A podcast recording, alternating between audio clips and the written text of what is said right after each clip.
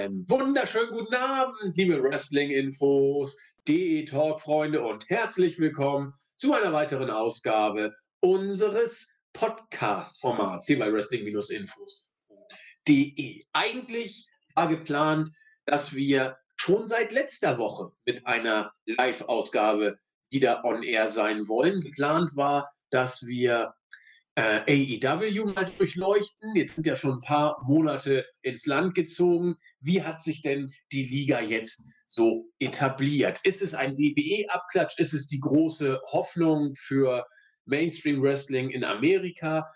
Ist es irgendwie so ganz nett, aber auch dann mehr doch nicht? Was ist AEW denn alles? Das wollten wir letzte Woche angreifen und eigentlich wollten wir es dann, weil es letzte Woche aufgrund von ja, der Abwesenheit unserer AEW-Experten nicht funktioniert hat, wollten wir es diese Woche bringen.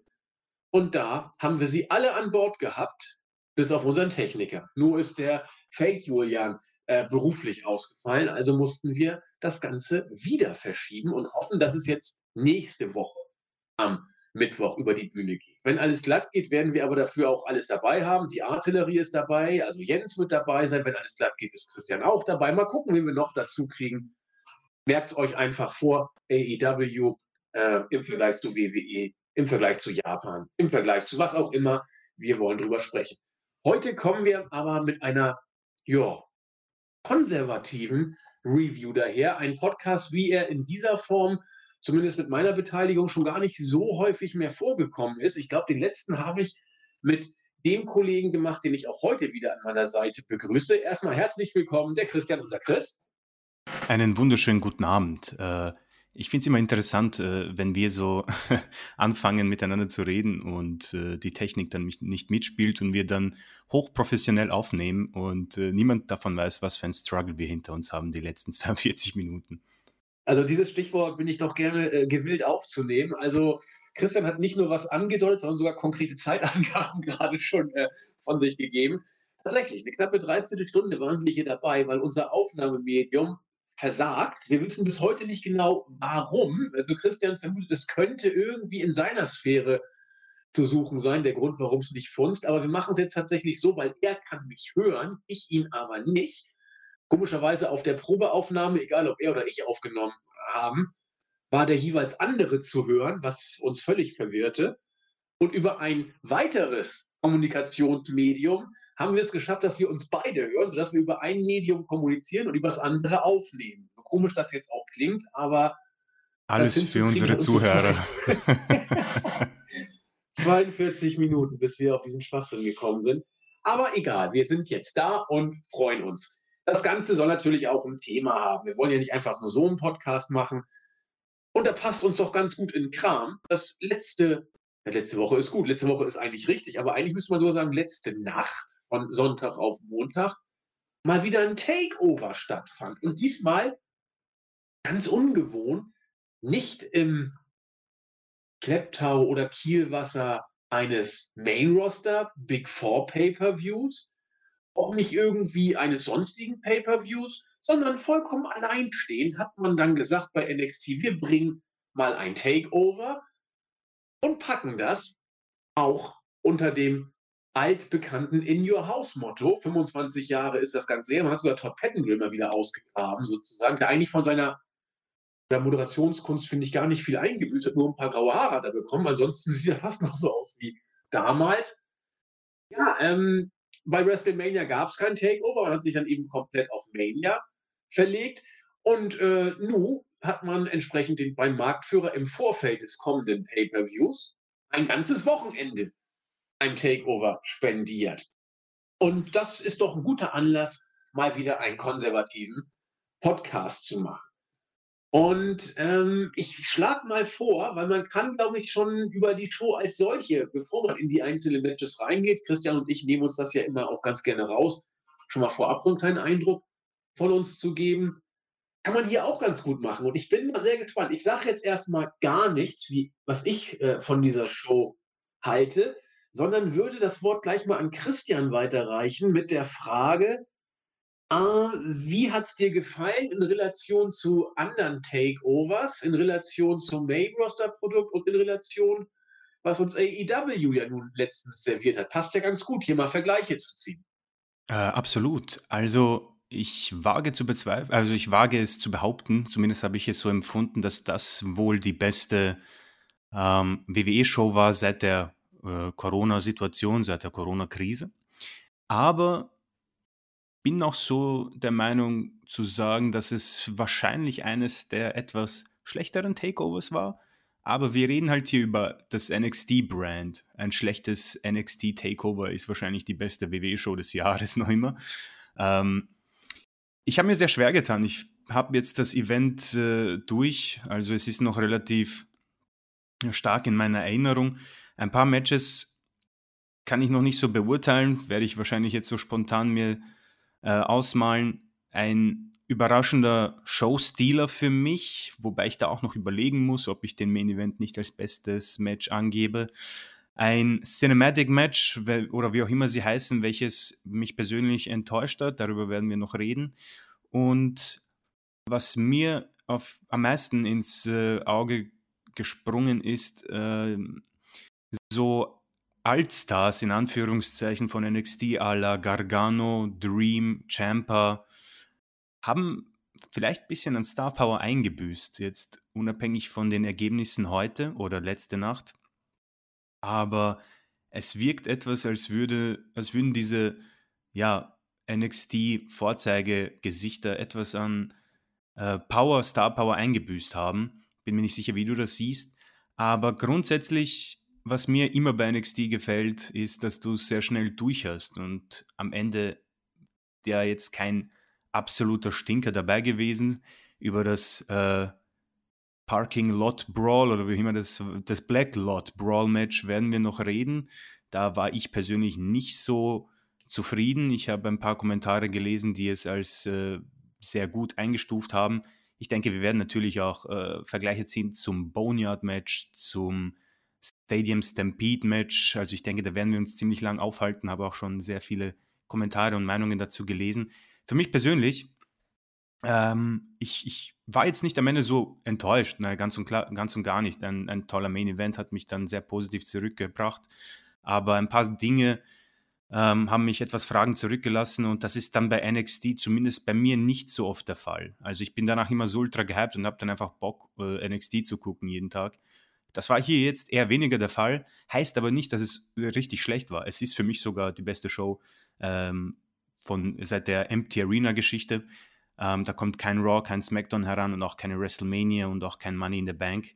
Deswegen kann man in dieser Hinsicht sagen, äh, auch sehr gut. Auch von den Zuschauern her das Beste, weil ich glaube, sie haben hier diesen Leuten, NXT-Superstars, wie auch immer, diesmal gesagt, seid Fans und nicht der roboterartige ähm, SmackDown vs. Raw oder WWE 2K äh, Zuschauer, die einfach immer das Gleiche machen. Also das ist so kurz mein Fazit zu dieser Show. Ja, vielen Dank. Pardon, ich musste kurz mal durchhusten. Ähm, wir sind da gar nicht so weit auseinander. Eigentlich sogar würde ich es genauso unterschreiben, wie du es gesagt hast. So ein, zwei Sachen würde ich kurz was sagen. Erstmal eine Frage. Was ist denn dieser überraschende Fast-Show-Stealer für dich gewesen? Ähm, für mich definitiv, ähm, einfach weil es überraschend war, Finn Balor gegen Damian Priest. Einfach weil mir die Matchgeschichte dahinter am meisten gefallen hat und es von der Zeit her und von dem, was man gesehen hat, mir sehr zugesagt hat. Ähm, wir, wir, werden dazu kommen, Lee gegen Gargano war mir zu lang ähm, und beim Main Event hat mich etwas, das Ende hm, hat mir etwas schwer äh, zugetragen. Deswegen Barlow gegen Priest, wie gesagt, ich werde mich während unserer Review entscheiden, wem ich den, wen ich de, den Show-Stealer gebe, beziehungsweise das beste Match verteile einfach.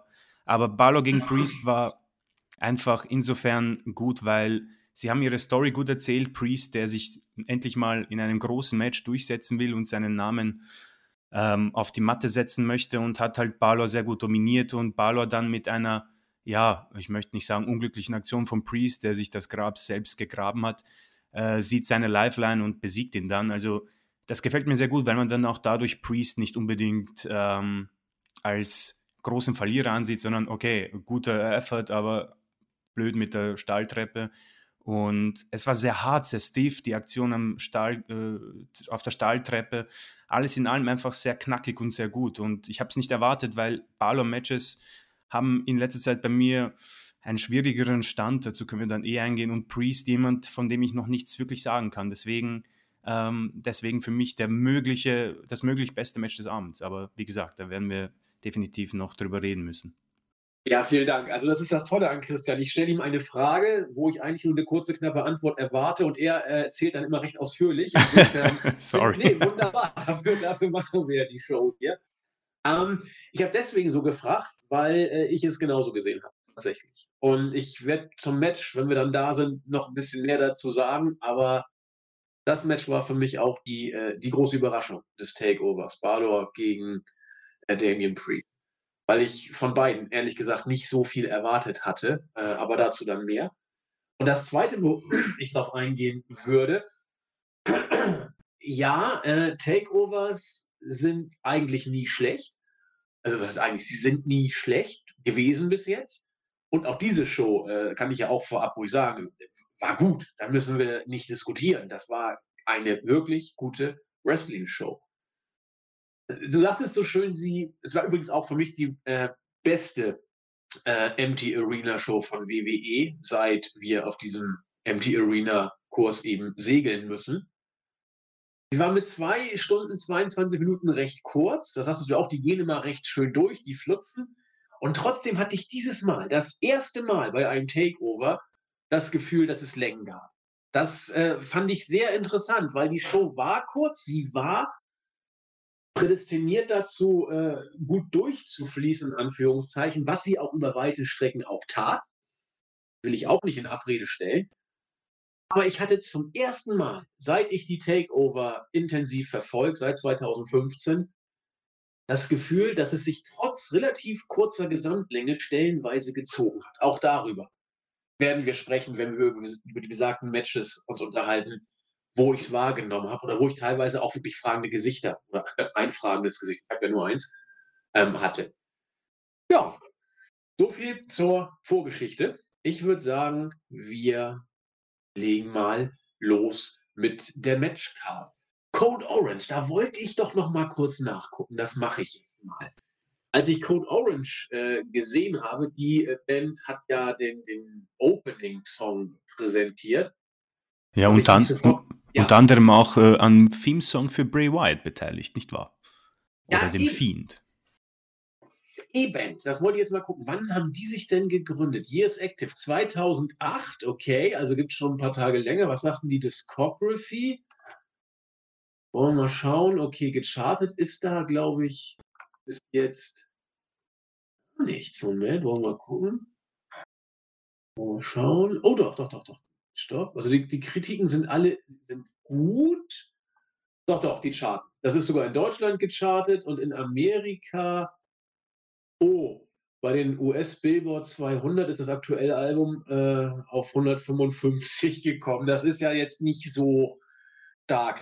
Aber als ich das gehört hatte, die Musik, habe ich mich so äh, irgendwie so ein bisschen an New Metal erinnert gefühlt. So ein bisschen Limp Bizkit, härteren Version von Mudwayne und noch ein bisschen krasser teilweise ein bisschen 20 hm, Jahre zu spät, aber du hast es ja schon gesagt, bei Bray Wyatt waren sie ja auch beteiligt und irgendwie WWE pusht die, glaube ich, ganz gut. Ne? Die sind mit denen ganz gut verbandelt. Ja, offenbar. Also ich persönlich fand jetzt diesen, diese, diesen Opener, dieses äh, Lied, äh, ist halt Ansichtssache, ist jetzt nicht so meins, obwohl ich ein großer Fan eigentlich so von Limp Bizkit und Co. bin und generell äh, WWE vor ja, 15, 20 Jahren, würde ich sagen, hatten einen besseren Musikgeschmack, um ehrlich zu sein.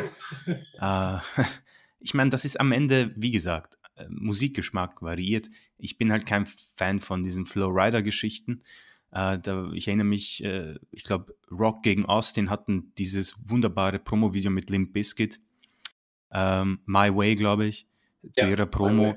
Uh, ich meine, wenn ich dieses Video, dieses Promo-Video mit dieser Musik bei YouTube aufrufe, dann habe ich sofort Bock, das Match zu sehen und gleich das gesamte Event. Ähm, aber unabhängig davon, äh, Code Orange, äh, persönlich, ich finde das Bray Wyatt-Lied eigentlich gar nicht mal so schlecht. Äh, passt richtig gut zu seinem Entrance. Dieses hier die, war jetzt.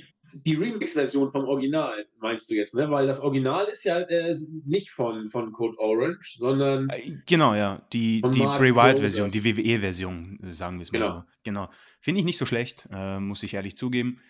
Aber dieses, dieser Song war jetzt nicht so meins. Grundsätzlich sind das aber bei NXT meistens ähm, Lieder in dieser Art. Gerne Bandagen, ja. Genau, genau. Und das ist halt dann äh, variiert. Ist jetzt nicht so schlecht, denke ich. Sie hat, er hat etwas, die Show mit einem äh, Live-Act zu öffnen. Man kommt da sehr gut rein. Und wie gesagt, NXT, den Theme-Song der Show ist ja ähnlich äh, aller Slipknot und so weiter. Ich hoffe, ich mache da jetzt keinen großen Fehler und behaupte irgendwelche unwahren äh, Fakten. Aber das ist, glaube ich, so NXT-Geschichten. Also dieses Scream und äh, wie auch immer man das nennt muss ich auch dran denken. Also meine Referenzen, äh, Limp Bizkit geht so, Matt Wayne passt schon, aber Slipknot und Stone Sour sind da doch ein bisschen näher dann dran. Ja, wir wollen jetzt auch gar nicht hier groß eine Musikreview machen, da setzen wir uns ja eh nur in die Nesseln. Aber wie du schon sagtest, bei NXT ist es bei den Takeovers schon ein paar Mal vorgekommen, dass ein Live-Act die Show äh, eröffnet hat und da ging es dann meistens auch musikalisch her dazu und so war es dieses Mal auch. Und dann ging es los mit den Mädels. Ähm, interessante Ansetzung, fand ich. Also äh, Shotzi Blackheart, Tegan Knox und Mia Yim auf äh, Fates Seite gegen Raquel Gonzalez, die finde ich immer noch aussieht wie die große Schwester von ähm, ah, Fire and Desire, gib mir ein Stichwort. Äh, die Tag Team Partnerin von Mandy Rose, Moment. Meine Güte, Sonja Deville. Sonja Deville. Da wäre ja, fast nicht draufgekommen. Ähm, also Raquel Gonzalez, die eigentlich so ein bisschen aus wie die große Schwester von Sonia Deville, Dakota Kai und Candice LeRae. Hier waren so, so ein paar Storylines verwurstet. Also ich bin bei NXT nicht so im Detail drin, aber dass Mia Yim mit Candice LeRae da was am Köcheln hat, auch gerade wegen der Geschichte mit ähm, Johnny Gargano und Keith Lee, das wurde ja auch im Rahmen des Takeovers danach noch aufgegriffen. Dakota Kai und Tegan Knox zieht sich ja auch schon seit Monaten die Geschichte. Ja, und Raquel Gonzalez, Bodyguard für Dakota Kai. Und äh, ja, Shotzi Blackheart war dann auch da drin. Haben den Opener gegeben. Ähm, der Spot, der früher, und jetzt kommt ein Wort, das ich ab und zu gebrauchen werde bei dieser Review, das Wort früher. Ein Spot, der früher meistens den Tag Team Champions äh, zugesprochen wurde und die dann auch meistens früher in Shows, die da rausgehauen hatten. Diesmal waren die Tag Team Champions nicht mal auf der Card. Das war früher anders. Ja, ob es besser oder schlechter ist, will ich bewusst mal dahingestellt sein lassen.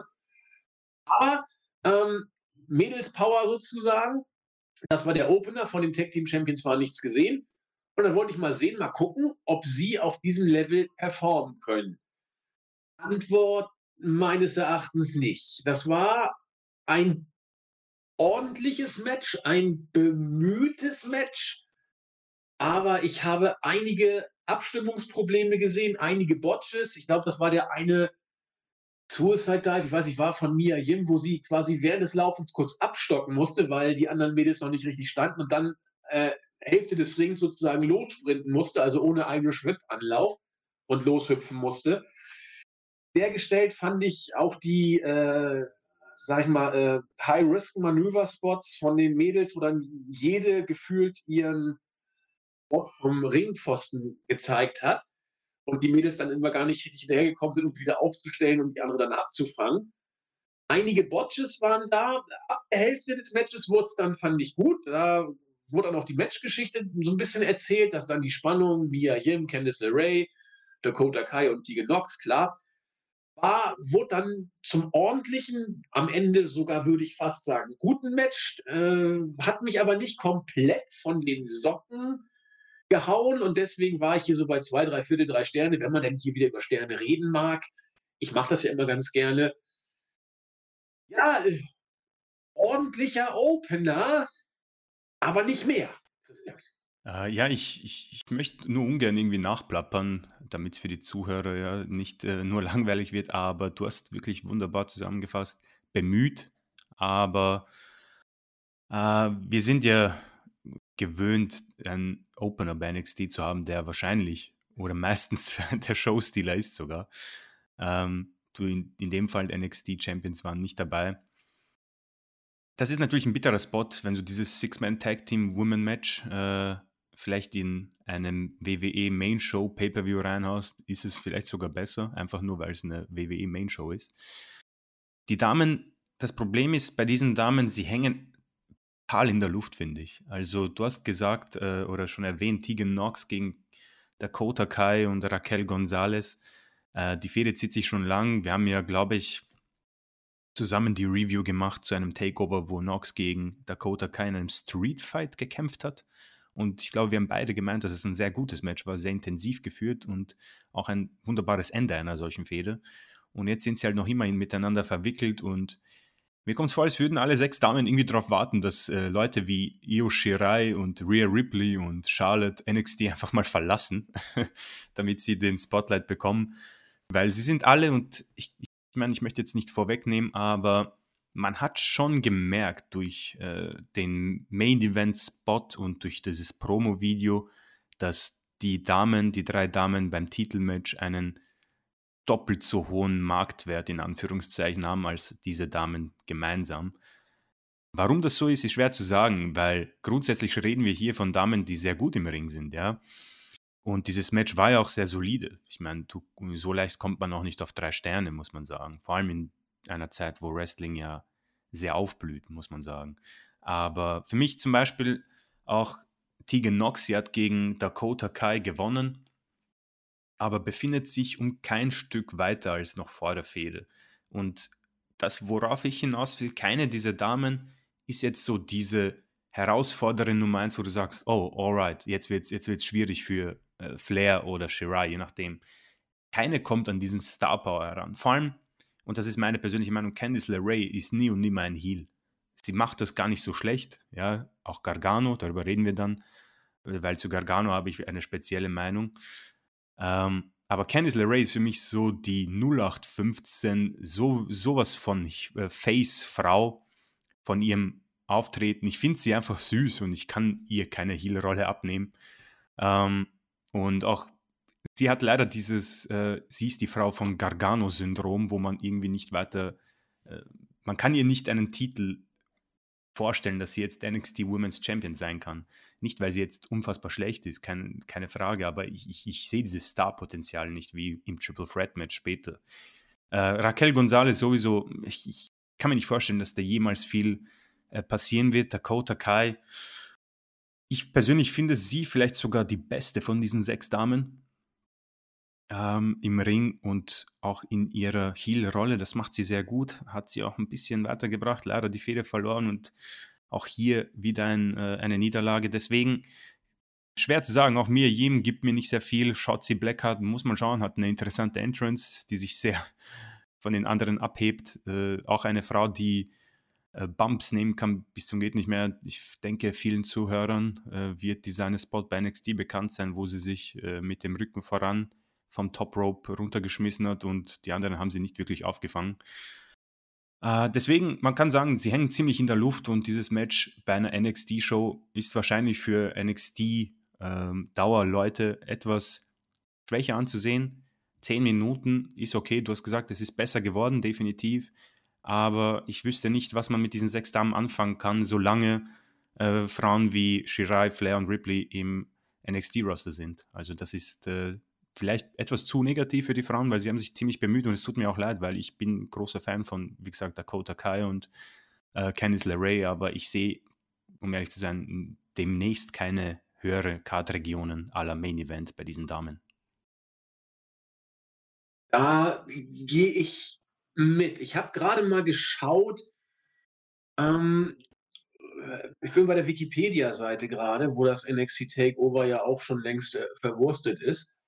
Äh, Raquel Gonzalez hat nicht mal einen Wikipedia-Eintrag gerade. Gut, ist nicht schlimm, sie ist ja, aber es ist nicht ihr erstes äh, TV-Match, in Anführungszeichen. Du hast ja schon gesagt, das zieht sich ja auch schon seit Monaten.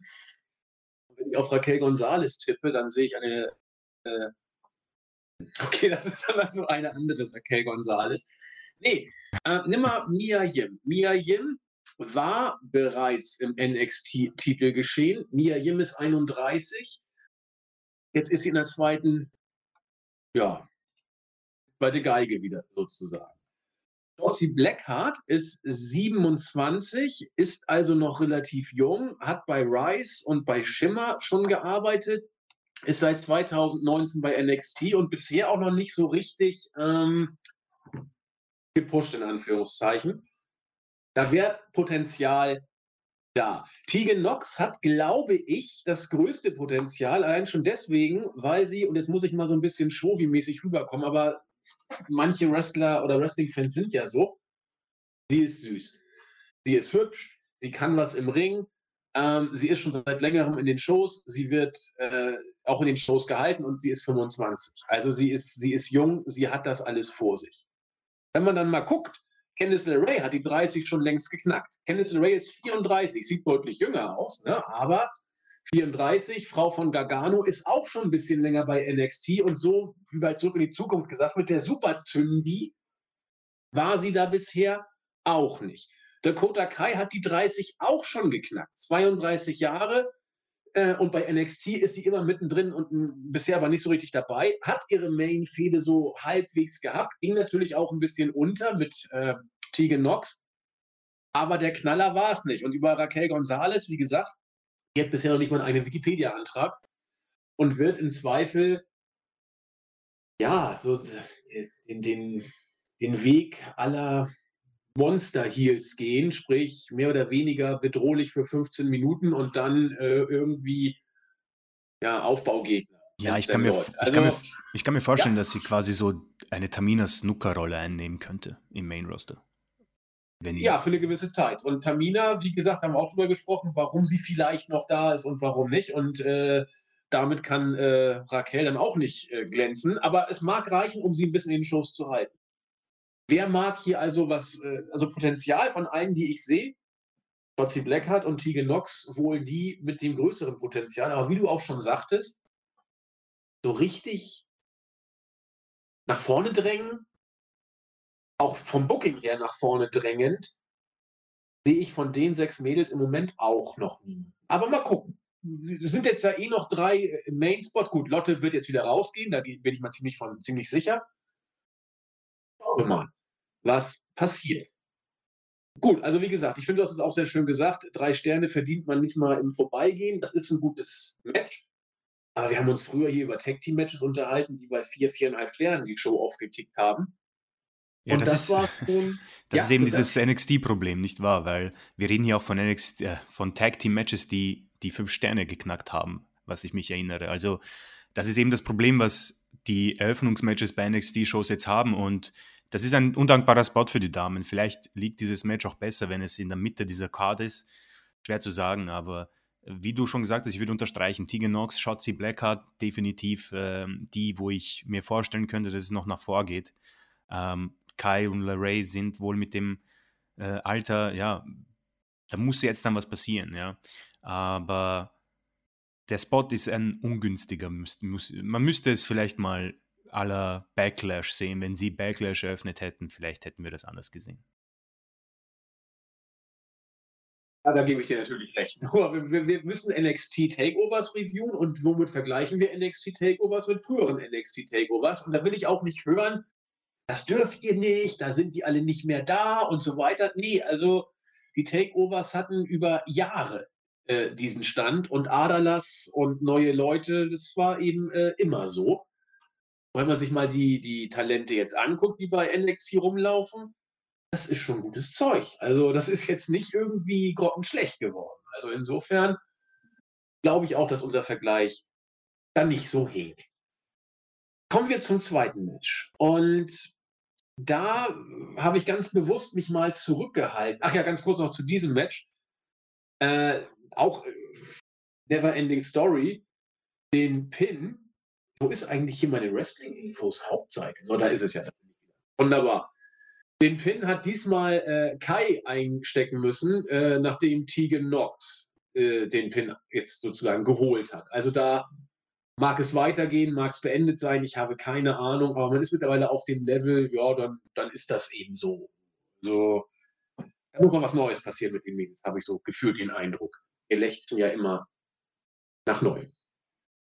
So, jetzt kommen wir zum Match, das äh, ich ganz bewusst schon von Christian habe ausführlich äh, schon vorfühlen lassen, in Anführungszeichen, Finn Balor gegen Damien Priest.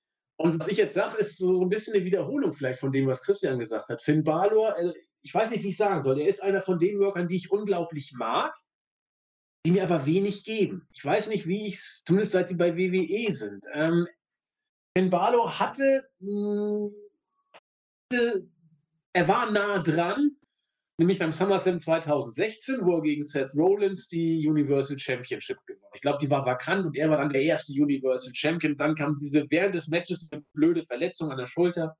Ist ja alles bekannt. Und seitdem kämpft er, ist auch over und man muss ihn eigentlich auch mögen. Er ist auch ein feiner Kerl, ist auch, sieht ja auch gut aus und durchtrainiert und kann auch worken. Ist ein richtig guter Wrestler aber er lässt mich irgendwie kalt. Dann ging er zu NXT, weil man da mit großen Namen so ein bisschen die Wednesday Night Wars pushen wollte. Und er hat auch gute Matches abgeliefert, aber er ließ mich auch da völlig kalt. Ich, ich kann es nicht sagen, auch wenn das wirklich von mir gut als gute Matches anerkannte Kämpfe waren. Ich habe sie geguckt und dann war vorbei und war auch gut. Deswegen habe ich, auch weil ich von Damien Priest jetzt noch nicht so viel bei NXT gesehen habe. Von diesem Match habe ich überhaupt nichts erwartet.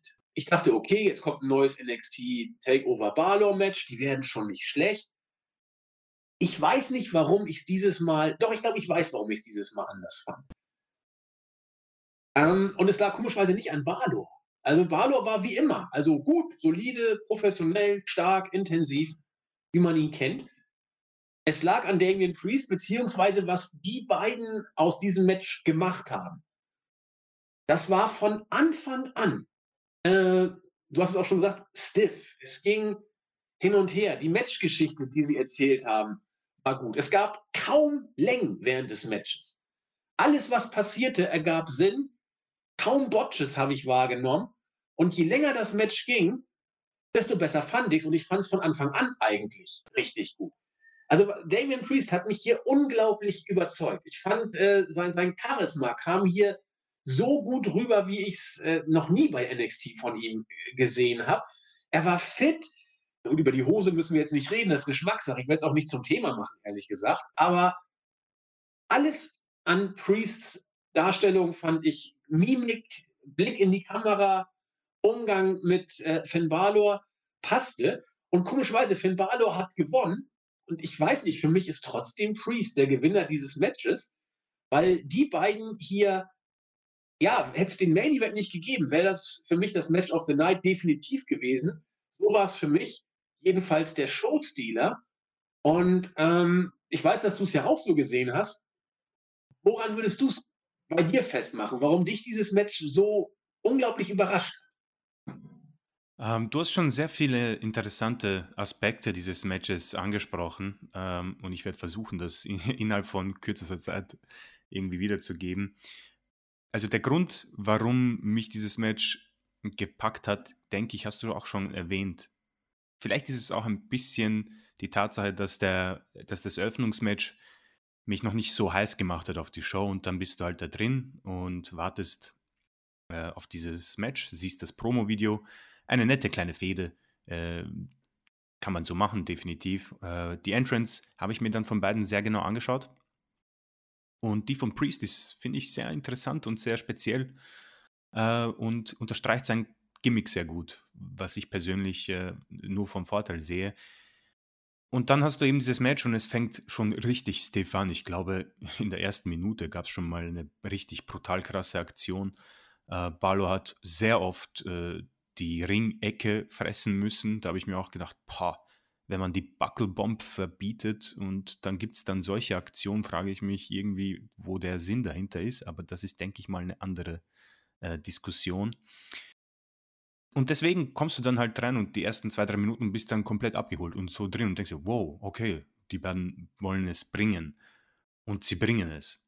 Und wir haben geredet, Steve und die Aktion und eben, was bei mir, ich glaube, ich habe das auch bei der AEW Review gesagt, die Match Story ist bei mir so wichtig, deswegen fand ich auch äh, Jungle Boy gegen MJF sehr gut damals, weil sie es geschafft haben, eine glaubwürdige Story reinzubringen. Und das ist eben dieses, das, was Wrestling so genial macht, wenn, die, wenn zwei Superstars es schaffen, es als echten Kampf zu verkaufen. Ich glaube, das hast du äh, sehr oft auch mal erwähnt bei NXT Reviews. Du, du kaufst ab, dass das so passieren kann. Ja, Priest, der Größere, ein Mann, der es endlich zeigen will, dass es äh, für ihn doch noch nach oben geht, weil wir müssen auch über das Alter der beiden Männer sprechen. Damian Priest ist, glaube ich, schon fast 40 Jahre alt.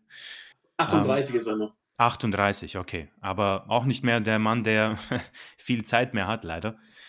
Ähm, und dann hast du, jetzt bin ich ein bisschen draußen, ähm, du hast dieses Match eben und die beiden hauen dann eben diese Aktionen hinaus und du kaufst es ab, dass Priest eben durch seine äh, Körpergröße diesen Vorteil einfach den Kampf auch dominiert, kann man ja so sagen. Und sich selbst dieses Grab gräbt, was ich schon gesagt mit dieser Stahltreppe.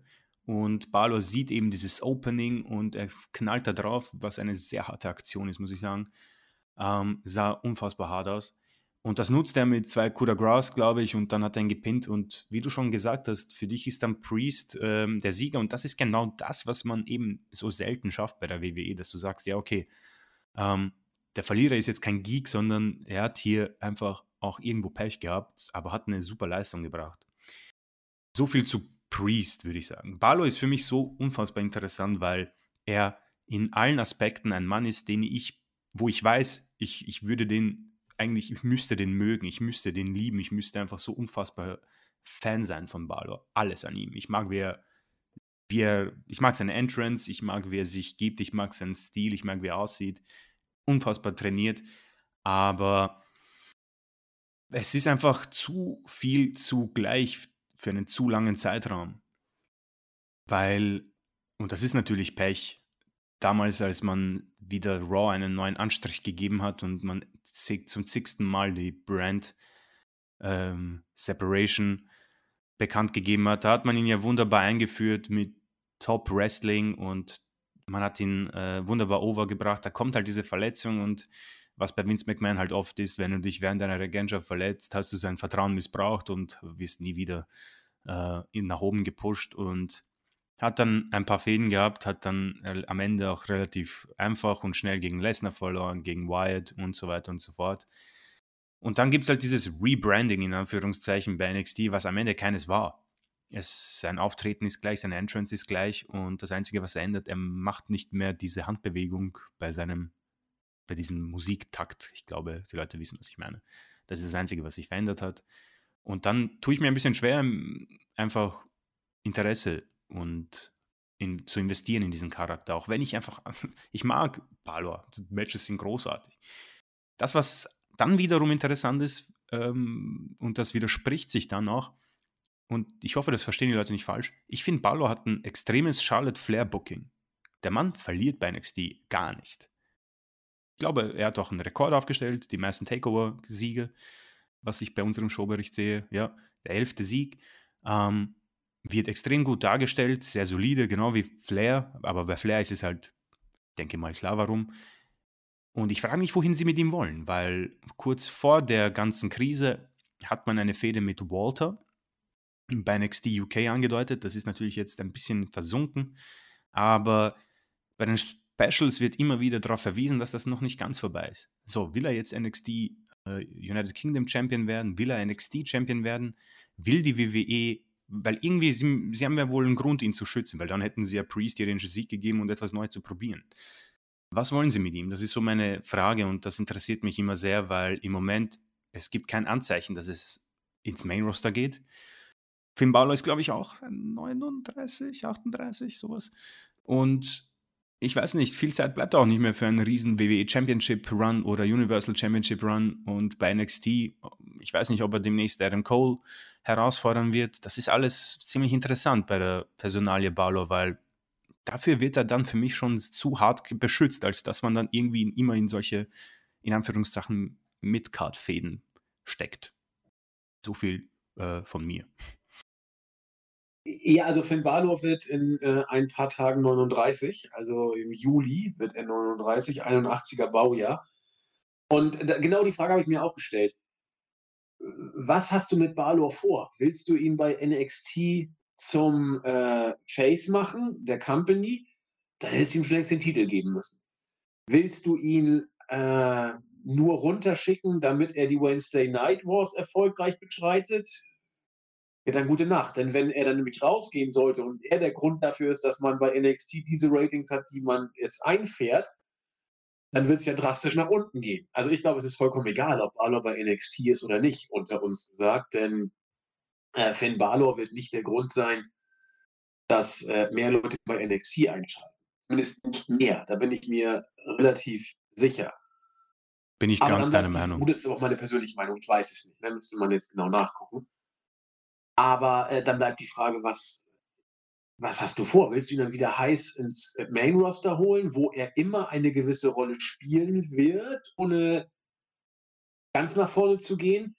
Ähm, bei WWE ist es ja, haben wir auch schon tausendmal gesagt, eigentlich ja relativ egal, wer den Titel hat. Ähm, mittlerweile ist es, also es klingt jetzt doof, aber es ist wirklich so egal, wer welchen Titel mittlerweile bei WWE hat. Ich müsste jetzt mal kurz nachdenken. Roman hat ein. Und wer hat noch ein? Wer ist denn da noch Champion? Ach ja, ah. Drew McIntyre. Guck mal, da muss ich schon mal nachdenken, wer Heavyweight Champion ist. Also, äh, äh ich, ich habe keine Ahnung, was man mit Finn Balor will. Ob man ihn schützt, um des Schützens Willens, oder ob man da was im Hinterkopf hat. Du hast, glaube ich, schon Luft geholt, Christian. Ja, weil ich, ich finde diese Diskussion sehr spannend über die äh, Ratings. Ich persönlich ich, ich glaube, es gibt diese eine Rating-Boost-Chance, die man bei der WWE hat immer wieder. Und das ist, wenn du sagst, okay, passt auf, für nächste Woche, Randy Orton ist da und er wird den NXT-Champion Adam Cole herausfordern, um zu zeigen, dass das Main-Roster doch das Ultimatum ist. Dann wirst du einen Boost bekommen, einfach nur weil es Randy Orton ist und er im Main-Roster ein bekannter Name ist. Oder John Cena. Oder. Da würde, genau, da wollte ich kurz mal eingrätschen es ist egal, ob es Orton ist oder ein anderer genau, Name. Da gebe ich dir vollkommen recht. Es kommt darauf an, dass irgendein Main-Roster-Star kommt. Absolut. Genau. Ich meine, vielleicht nicht, äh, wie heißt der, Baron Corbin. Wir reden von Stars, ja. Ja. Ich meine, ich denke, die Leute werden wissen, wie wir ihn nennen, ja. Ähm, aber wenn jetzt Orton die nächsten zwei, drei Wochen bleibt, dann wirst du wieder zurückfallen, wo du vorher warst. Einfach nur, weil es nicht das ist das ausschlaggebende, der ausschlaggebende Grund ist, warum NXT die Ratings verliert. Da, sind, da bin ich jetzt auch ganz ehrlich, ja, und ich, ich, ich bin ja eigentlich ein WWE-positiver Mensch, sage ich mal. Ähm, aber sie verlieren die Wars, weil sie die schlechtere Show haben. Fertig. Das ist einfach die Geschichte. Und NXT ist nicht schlecht. Bei, bei aller Liebe nicht. Aber man sieht es an Charlotte Flair und an Balor. Balor ist schon eine Zeit lang dabei. Ähm, das sind marginale Boost-Geschichten. Weil das, das Interessante ist, sie wissen es schon selber, wie sie es schaffen können. Man muss sich ja nur die Ratings anschauen, die Boostings. Die haben sie ja bekommen, wenn sie einfach gescheites Booking machen, wenn sie ein NXT Championship Match an, andeuten. Wenn wir wissen, ja, okay, Adam Cole gegen Johnny Gargano, jeder weiß, ja super, das wird ein geiles Match, ich schalte ein. Fertig. Und das haben sie ja schon selbst bewiesen. Und dann fallen sie trotzdem in dieses eigene äh, Denkmuster zurück und sagt, ah, das ist zu wenig, wir brauchen äh, Randy Orton, wir brauchen Charlotte Flair, wir brauchen Becky Lynch, weil sonst verlieren wir immer wieder. Nein, Leute, ihr braucht einfach nur gescheites Long-Term-Booking.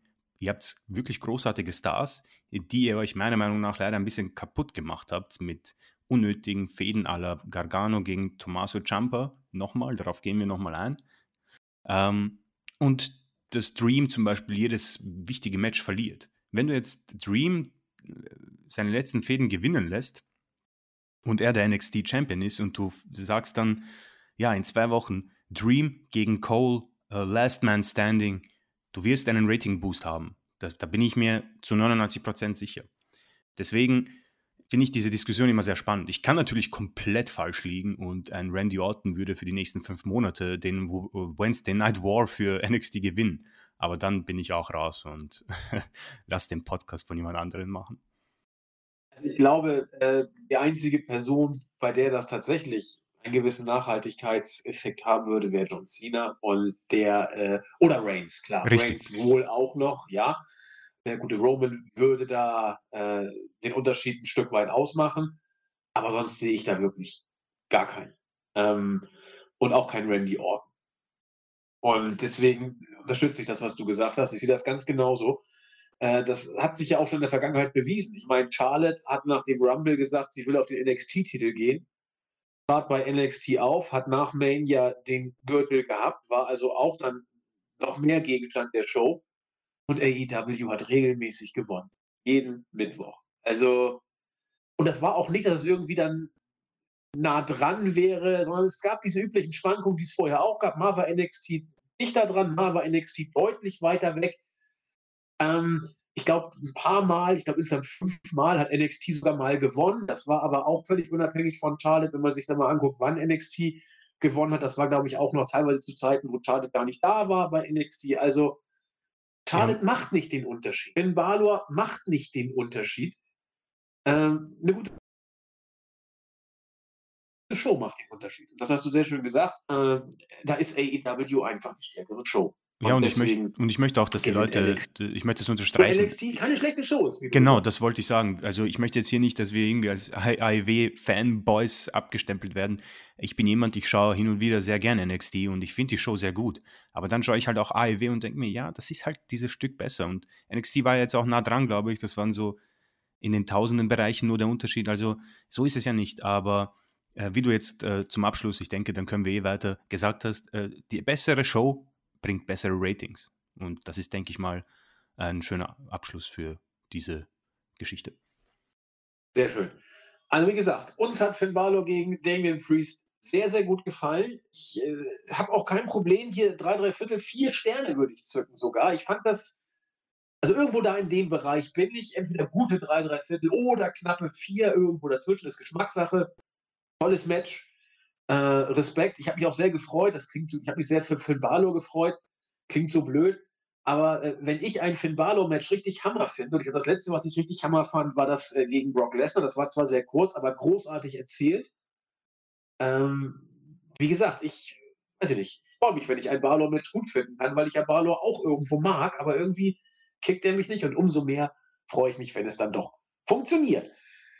Jo, drittes Match des Abends. Und das war das Match, wo ich bei mir einige Längen wahrgenommen habe. Und ich dachte, ja, ja, habe ich gedacht. Also, äh, North American Championship Singles Match. Keith Lee gegen Johnny Gargano. Keith Lee jetzt nur auch schon ein paar Tage länger Titelträger.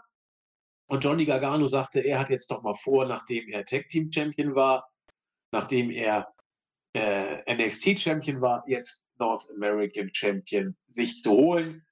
Und äh, es fing schon so bescheuert an. Er kam dann irgendwie aus seinem Haus raus, hat den Schlüssel in die Hose gesteckt und die Kamera hat alles. Äh, irgendwann haben sie sich dann auch zurückgebrawlt zum Hauseingang, weil Johnny aus welchen Gründen auch immer ins Haus wollte aber äh, mit dem Schlüssel nicht richtig weiterkam und dann von innen gab es auch eine Stimme wie, du willst rein, aber die Tür ist zu oder irgendein Schwachsinn. Und der Kameramann alles versucht hatte, mit der Kameraführung das so hinzubiegen, dass nicht jeder Depp sieht, dass dahinter äh, nichts ist, sozusagen. Das war so, oh, egal. Ja, das Match. Hm. Ah. Es, war, es war ja nicht schlecht, aber meine Güte, das, es gab auch einige krasse Spots, will ich alles gar nicht äh, in Abrede stellen. Aber es hatte eine zu lange Anfangsphase. Äh, mir hat die Matchgeschichte nicht so richtig gefallen. Dann kam irgendwann die Mädels, haben sich da äh, geprügelt und auch äh, eingegriffen. Äh, dann wollte Johnny den Schlüssel einsetzen, hat das auch gemacht. Der Ringrichter hat es nicht gesehen, aber trotzdem nicht zum Sieg geführt ich weiß nicht. Das, das Match hätte so gut werden können. Und es war irgendwie für mich auch nur ein Drei-Sterne-Match. Christian, warum hat das denn bei mir nicht gezündet? Äh, also bei mir war es eher so, dass ich etwas, ich war sehr oft verwirrt von diesem Match. Und das hat mehrere Gründe. Also als erstes mal, Lee gegen Gargano auf dem Papier ist ein Match, das ich, auf das ich mich sehr freuen würde. Ähm, aber mir gefällt die Fehde so gar nicht. Also, das hat folgenden Grund. Gargano und diese äh, Table for Two Geschichte im Haus der Garganos, wo, wo sich jetzt herausgestellt hat, dass es einfach nur die In Your House äh, war, wo sie zu Abend gegessen haben, offenbar. Das hat mir gar nicht gefallen. Also, dass er dann aus dieser Match-Promo auf einmal dann in diesem Setting sitzt und rausgeht und dieses Bild ansieht und irgendwie reingrinst, hat mir nicht gefallen. Auch diese Geschichte, dass er dann wieder rein will, weil, okay, was machst du dann? Du verlierst wegen Countout und kannst nicht äh, ernst genommen werden als Heel, den du ja, der du ja sein willst. Gargano ist für mich der absolute Superface. Und da tut es mir auch leid, aber das ist für mich ein Face, wie es im Buche steht. Und das hat er auch bewiesen und das ist seine Rolle. Äh, der Heel-Turn ergibt für mich absolut gar keinen Sinn, ist auch nicht gut umgesetzt, finde ich. Ich mag sein, auf, auf sein, sein Cape nicht, ich mag sein, sein Entrance-Music nicht, das ist natürlich Ansichtssache, definitiv. Aber für mich ist Gargano sehr der typische Brian und der typische Sami Zayn. Unfassbar großartige Faces. Man kann sich so gut auf, auf diese Seite dieser Faces schlagen und ich investiere so gerne in diese Charaktere, bin riesen, riesen Fan von allen drei Männern. Aber der Unterschied zwischen diesen drei Männern, Brian und Zane sind so unfassbar gut auch als Heels. Und das kann Gargano meiner Meinung nach nicht. Zumindest nicht so gut. Ähm, und deswegen habe ich mich hier auch nicht so gefreut, weil die Match-Story hat mich verwirrt. Also im Promo-Video hat man gesehen, ähm, die Armverletzung, die er angeblich hatte. Davon hat man im Match nicht viel gesehen, außer diese, diesem Verband. Die Geschichte am Auge wurde auch gar nicht gesellt. Also ich, ich war da ziemlich verwirrt. Während des Matches wollte Gargano nochmal die Hand bearbeiten, hat dann aufgegeben, hat dann zum Schlüssel gewechselt, hat dann das andere Auge verletzt. Das wurde dann auch gar nicht mehr gesellt. Ähm, die Nearfalls waren nicht so schlecht, habe ich sogar, glaube ich, einen gekauft. Das war eigentlich sogar eine gute äh, Zeit des Matches, ging ziemlich schnell, war auch sehr spannend. Dann konnte Lee sich erholen, ähm, nichts von einer Armverletzung zu sehen oder Augenverletzung. Deswegen war ich da ein bisschen verwirrt, worauf man hinaus will. Ähm, krasser Spot mit dem äh, ja, Bodycheck durch diese Plastikscheibe. Hat man ja schon mit Adam Cole auch so gehabt, der dann in die Zuschauer damals geflogen ist. Sehr beeindruckend natürlich. Ein Match, wo du schon richtig gesagt hast, zu viel Längen. 20 Minuten sind zu viel. Äh, für mich haben Keith Lee Matches äh, sollten nicht 20 Minuten dauern, auch wenn er unfassbar athletisch ist.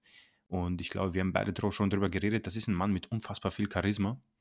Ähm, beim Royal Rumble habe ich es auch sehr gefeiert. Seine Stint mit Lesnar und Strowman wurde dann leider sehr schnell eliminiert, was sehr schade war. Aber für mich hat er auch den falschen Titel, Kiefle. Ich weiß nicht, was er mit diesem North American Title machen soll. Generell ist mir dieser Titel eher, ich verstehe ihn nicht. Er sieht interessant aus, aber ich verstehe nicht, warum es diesen Titel geben muss. Ähm, Keith Lee sollte sofort irgendwie in die höhere Card-Region, in die Main Events, weil ich glaube, dass das ein unfassbar, unfassbarer Zuschauermagnet werden kann. Also der hat solches Charisma und ich finde, das ist so ein, so ein Kuschelbär, ja, den, den mag man einfach. Und dieses Volumen, was er hat und diese Athletik, die er auf die Matte bringt, ist wirklich unfassbar. Und da könnte man definitiv mehr draus rausschlagen. Und ja, dann hast du halt dieses Match, was nicht schlecht war, Leute. Also äh, ich, ich würde mich sehr freuen, wenn ich ein solches Match äh, bei der Raw-Ausgabe heute Nacht sehen würde. Aber für ein NXT Takeover, wie gesagt, wir reden hier über NXT, war es dann doch etwas, wo ich sage, nee, also ich verstehe nicht die Match-Story, ich verstehe nicht die Sachen mit dem Schlüssel, warum. Ich meine, natürlich die Segmente zu Hause, okay.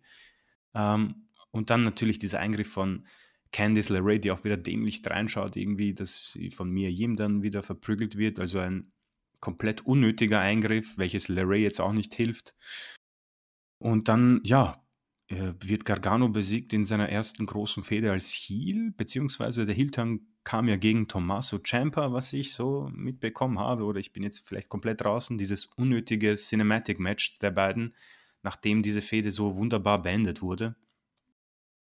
Und ja, dann hast du eben Gargano und der verliert hier dieses Match sofort und konnte sogar mit mehreren Eingriffen und äh, Heal-Aktion dieses Match nicht gewinnen. Und ja, was machst du jetzt mit ihm? er kann jetzt nicht behaupten als Ziel so, ja, hm, ich bin der Beste, ich bin das Aushängeschild. Nein, du hast verloren und hast so viele Heal-Aktionen gebracht und hast es trotzdem nicht geschafft, dir die Titel zu holen. Deswegen sehr unglücklich, auch die unglückliche Matchpaarung, weil Lee jetzt zu ver verlieren zu lassen gegen einen deutlich schmächtigeren Gegner wäre auch ziemlich unglücklich gewesen. Ähm, deswegen steht halt ein sehr solides Match. Ähm, ja, ich denke, die Drei-Sterne-Marke haben wir hier definitiv, aber es sind halt diese Aspekte, die mich da leider stören. Und ich als jemand, der Gargano-Matches sehr gefeiert hat, also ich meine, der hat ja nicht nur einmal für ein Fünf-Sterne-Match gesorgt, was ich so weiß. Also eine Missed Opportunity, würde ich sagen. Und ich bin gespannt, wie man das jetzt weitermacht. Aber Gargano als Ziel, ich weiß nicht, wie du das siehst, ist für mich ein Reinfall, weil er das nicht so durchziehen kann, wie eben ein Brian oder ein Sami Zayn. Also ich finde es hochinteressant, dass du gerade Sami Zayn und Daniel Bryan gebracht hast. Da habe ich jetzt gerade noch mal ein bisschen drüber nachgedacht, über die Aussage. Und ich finde sie, find sie gut. Ich finde sie gut und ich finde sie auch richtig, was du dazu ausgeführt hast. Brian, ja gut, Brian ist Brian. Das ist, finde ich, so ein, so ein Typ, der, ich will nicht sagen, er schwebt über allem. Das ist das, auch viele, die sagen, Daniel Bryan ist überschätzt und so charismatisch ist er auch nicht und im Ring immer nur die Yes-Kicks, das ist also, zumindest was das äh, in Ring-mäßige angeht, ist das, glaube ich, Unfug, aber ähm, was, was die Wahrnehmung des Charismas angeht, ist ja immer im Auge des Betrachters. Für mich ist Daniel Bryan sowohl im Ring als auch was sein Charisma angeht, äh, dem kaufe ich alles. Ja, also der kann sowohl Face sein, finde ich ihn überragend, und als Heel ich habe ihn damals als Heel ja kennengelernt, als ich bei WWE mal wieder reingesetzt habe, da mit dieser AJD-Storyline.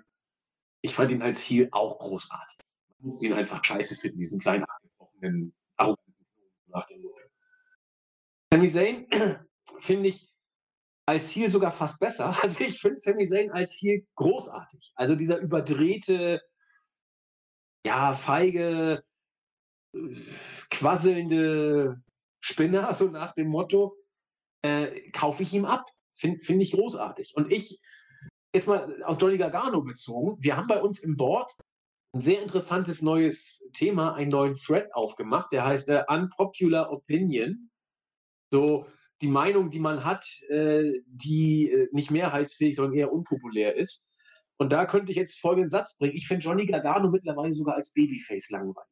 Also, das darf man gar nicht laut sagen, ich weiß. Aber Johnny Gargano äh, hat so dieses netter Kerl von nebenan mäßig und ist auch, glaube ich, super nett. Ich kenne ihn ja nicht. Aber genau wie Candice Ray, die ist auch süß, die ist nett. Sie haben so dieses typische amerikanische, äh, netter Junge, nettes Mädel von nebenan, sehen gut aus, sind auch nett, kommen freundlich rüber. Äh, solche Leute muss man einfach kacke in Anführungszeichen, weil sie so, so, so 0815-mäßig sind. So, äh, unpopular opinion, ich weiß, aber so sehr ich ähm, Johnny Gargano mag, ich, ich brauche ihn nicht mehr. Also er hat, er hat sich vielleicht bei NXT auch überlebt, ein Stück weit. Er hat den Brand ja auch lange Zeit getragen, als Jumper outfiel, musste er ja mit, mit Adam Cole da die äh, Kohlen aus dem Feuer holen, so nach dem Motto. Ähm, irgendwas musste mit ihm passieren, weil, weil er auf der einen Seite als Face vielleicht ein bisschen durch ist und auf der anderen Seite äh, ein zu großer Star. Was musst du dann also machen? Machst die Gedanken über einen Heel-Turn. Fand ich auch nachvollziehbar.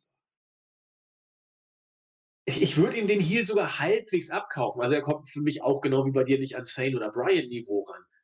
Aber dann musst du es auch richtig machen. Also dann musst du ihn doch jetzt hier gewinnen lassen. Also ich war mir vor dem Match, war ich mir sicher, dass Gargano das Ding hier gewinnen muss, aus zwei Gründen. Einmal, um ihn äh, neu zu reinventen, sozusagen, als hier, gib ihm Titel und lass ihn große Töne, arrogante Töne spucken damit. Und mach mit Keith Lee endlich mal einen Push zu höherem vielleicht. So. Und nur ist es aber ganz anders gekommen. Keith Lee wird immer noch mit diesem blöden North American Title äh, bestraft, will ich gar nicht sagen, aber der, der hängt ja wie Blei an ihm. Der verhindert, dass er in, in andere Sphären gehen könnte, die man ja schon angeteased hat, wie du sagst, bei der Survivor Series, beim Rumble, wo der Typ ja auch funktioniert hat. Er war ja over ohne Ende. War auch gut, gut gemacht bei der Series und beim Rumble alles. Und nun ist er immer noch North American Champion. Und die Frage, die sich stellt, die hast du auch schon äh, in den Raum geworfen, Wie geht's mit Johnny Gargano weiter? Ich, ich habe keine Ahnung. Also, was die auch in, in, in Zusammenhang mit äh, Tommaso Ciampa und Velveteen Dream gebracht. Die Frage muss man sich stellen. Was, was machen wir jetzt mit denen? Oder wie? Für mich ist Gargano im Moment in so einer kleinen Sackgasse. Da musst du dir jetzt echt gut was ausdenken, um ihn glaubhaft wieder rauszuschreiben. Rausschreiben kannst du ihn immer. Ob das irgendwie funktioniert, ob du die Fans mitkriegst, muss man mal sehen. Ich, ich habe keine Ahnung. Also ist Gargano ist für mich booking-technisch in der Sackgasse und komischerweise nach diesem Sieg äh, Keith Lee irgendwie auch, oder? Sagtest du ja auch schon. Der steckt ja auch irgendwie zwischen Baum und Borg mit diesem blöden Senkblei-Titel an seinen Füßen. Ja, du hast es, du hast es wirklich wunderbar äh, zu sagen. Das Wort ist wirklich perfekt, so eine Sackgasse. Ähm, für, wie gesagt, wenn hier Gargano gewinnt ähm, auf diese unfaire Art und Weise, dann kannst du ja sagen, okay, Lee hat jetzt nicht zu viel eingebüßt und Gargano hat seine erste Heel-Fehde gewonnen und kann jetzt diesen Titel verteidigen und für diese und dann kann er zumindest so für diese vier, fünf Sterne-Matches sorgen in, Mitte, in der Mitte der NXT Takeover-Card. Das, das passt auch, meine, meine Güte. Und Keith Lee kann dann Adam Cole gegen Adam Cole fäden, äh, ihm den Titel abnehmen und Adam Cole kannst du dann ins Main-Roster schicken, auch wenn, verstehe mich nicht falsch, das wahrscheinlich das Grauenhafteste wäre, weil ich als großer, sehr großer Undisputed Era-Fan, äh, das würde natürlich heißen, dass Adam Cole ins Main-Roster kommt und dann, ja, äh, Booking und alles, das haben wir schon oft durchgemacht. Ähm, und jetzt hast du halt das gemacht und du sagst es richtig, auch Keith Lee jetzt in der Sackgasse. Ähm, okay, der kann noch, das, das kann noch passen, auch wenn wir uns beide hier wohl einig sind, dass der North American Title ähm, absolut gar keinen Sinn macht. Äh, ich ich verstehe es wirklich nicht. Aber gut, so kann man auch sagen, sind der United States Titel und der Intercontinental Titel auch für die Cuts. Aber vor allem bei NXT äh, brauchst du den sowas von gar nicht. Ähm, was Gargano angeht, das ist für ihn ist es noch schlimmer, ähm, die Sackgasse. Keith Lee habe ich da noch, sage ich mal, ein paar äh, ja, Lücken. Er kann es durchbrechen, aber Gargano, weil wenn du sagst, ja, okay, versuchen wir es mit Main Roster. Uha, äh, wir sehen, was mit Leuten wie Zane und Cesaro zum Beispiel dort passieren kann. Leute, die beide sehr gut im Ring sind und auch vor allem bei Zane am Mic so unfassbar gut sind und dann trotzdem absolut ja, im Treibsand der Geeks äh, eingehen. Und das wäre bei Gargano sehr schade, auch wenn ich diese unpopular Opinion von dir sogar recht geben mag. Weil es einfach sich überlebt hat, diese Geschichte mit der Underdog, der einfach diese Matches verliert. Der hat ja eigentlich so wirklich jede ganz große Fehde verloren, ja? bis er dann irgendwann NXT Champion wurde. Und das war ein bisschen farblos, weil immer den Underdog zu spielen ist auch irgendwie so, meh. Da muss auch ein bisschen so mal ein, ein anderer Wind wehen. Ja? Du musst ja nicht immer dieser ähm, verlierende Superface sein. Du kannst auch ein Face sein mit ein bisschen mehr Grit, wie jetzt Edge sagen würde. Ähm, deswegen tue ich mir sehr schwer, weil jetzt hast du diese Niederlage. Gegen wen stellst du ihn? Nochmal gegen Keith Lee? Keine Ahnung. Ähm, und Main Roster ist halt so richtig gefährlich, weil so ein Gargano geht dort, glaube ich, unter. Und deswegen finde ich diese Diskussion sehr spannend und da würde ich so gern noch äh, von den Zuhörern wissen, wie sie das sehen. Ähm, weil was ist zum Beispiel so der Unterschied auch zu Leuten, die ähnliche Statur haben und sich trotzdem so durchsetzen? Keine Ahnung, so ein AJ Styles zum Beispiel. Ähm, was, warum kann so ein Gargano nicht in diese höhere Kadre? Natürlich, es geht ja hier ums Booking, klar. Aber es ist kein Geheimnis, dass auch AJ Styles, und das ist kein, wie gesagt, kein Geheimnis, Vince McMahon mag diesen Akzent ja eigentlich nicht. Und trotzdem hat AJ Styles hier wirklich ähm, für Rekordregentschaften gesorgt und um den muss man sich nie Sorgen machen, ist immer oben und auch sehr weit over. Ich, ich, ich glaube sogar, dass Gargano, wenn er, sagen wir, wir haben wieder Zuschauer, wenn er morgen im Main Roster aufkreuzt, wahrscheinlich nicht mal Ultra-Reaktionen zieht. Nicht die, wo, die er mal hatte bei NXT. Und sich davon zu erholen, wird sehr schwer. Also eine sehr spannende Diskussion und in der Hinsicht wahrscheinlich äh, so ein komplett falscher Matchausgang. Und ja, sehr schade um ein riesen, riesen Talent eigentlich. Bei Gargano bin ich auch mal gespannt. Also, ähm, wenn du ihn ins Main-Roster hochziehst, was booking-technisch im Moment, äh, ich will nicht sagen alternativlos ist, weil bei NXT ja in unserer von uns sogenannten Sackgasse steckt, aber ja äh, jetzt nicht zwingend passieren muss. Ne? Also weiß der Geier, was mit ihm passiert. Ist ja alles offen. Aber wenn du ihn hochziehst, dann hat das äh, kann es wie immer mehrere Ausgänge haben. Er könnte einschlagen, weil er ja doch sehr charismatisch ist. Aber genau wie du bin ich da äh, skeptisch, was seinen ersten Pop angeht, wenn er denn kommt. Ich glaube, das wird auch, könnte eher verhalten sein. Denn warum zum Beispiel Daniel Bryan bei, bei WWE im Main Roster es geschafft hat? Weil er der Underdog war, weil aber sein, sein Charisma, wrestlerisches Können und ich weiß nicht, das klingt jetzt so, wie kann es sich anders nennen, das Gesamtpaket ausgereicht haben, ihn auch als Champion dann wahrzunehmen. Also als Locker-Room-Leader, er strahlt da was aus.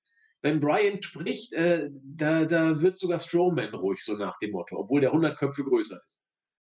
Definitiv, und, ja. Und, und das ist etwas, was, was du hast oder nicht hast. Und ich weiß nicht, ob Gargano sowas hat, das müsste man ausprobieren, ja. Aber wenn er es nicht haben sollte, Bryan hat damals eben gerettet bei den Fans im Main Roster, dass sie A connected haben und, und B bei der Stange geblieben sind und ihn nachher auch als Charakter Champion sozusagen wahrgenommen haben. Wenn das bei Gargano nicht kommt, dann siehst du ihn bald im Tag-Team mit Shorty G und wenn es gut läuft, kriegen sie mal ein Championship, äh, Tag-Team Championship bei SmackDown oder so ähnlich. Boah, ja, stimmt. Guter Punkt, sehr guter Punkt. Absolut. Das, das, diese Befürchtung habe ich auch. Und das wäre ziemliche Verschwendung. Auch wenn es äh, in der Tag Team Division natürlich sowas brauchen könnte. Aber ganz ehrlich, so Ricochet und Cedric Alexander sind zwei großartige Worker und äh, als Tag Team reißen die jetzt auch nicht äh, viel ab.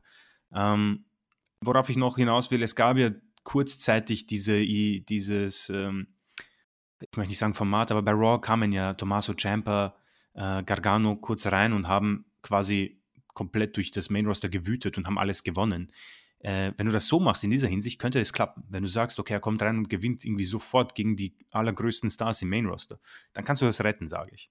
Ist natürlich nicht gesichert, aber das haben sie ja, ich, das erinnert mich auch an Balor irgendwie, an seine Main Roster äh, Zeit. Sofort rein, kommt mit seiner Lederjacke rein und vernichtet jeden. Und das passt, das kommt bei den Zuschauern gut an, weil du bist einfach so ein Badass, der wenig sagt und im Ring einfach alles zerstört. Aber auf eine gute Art und Weise.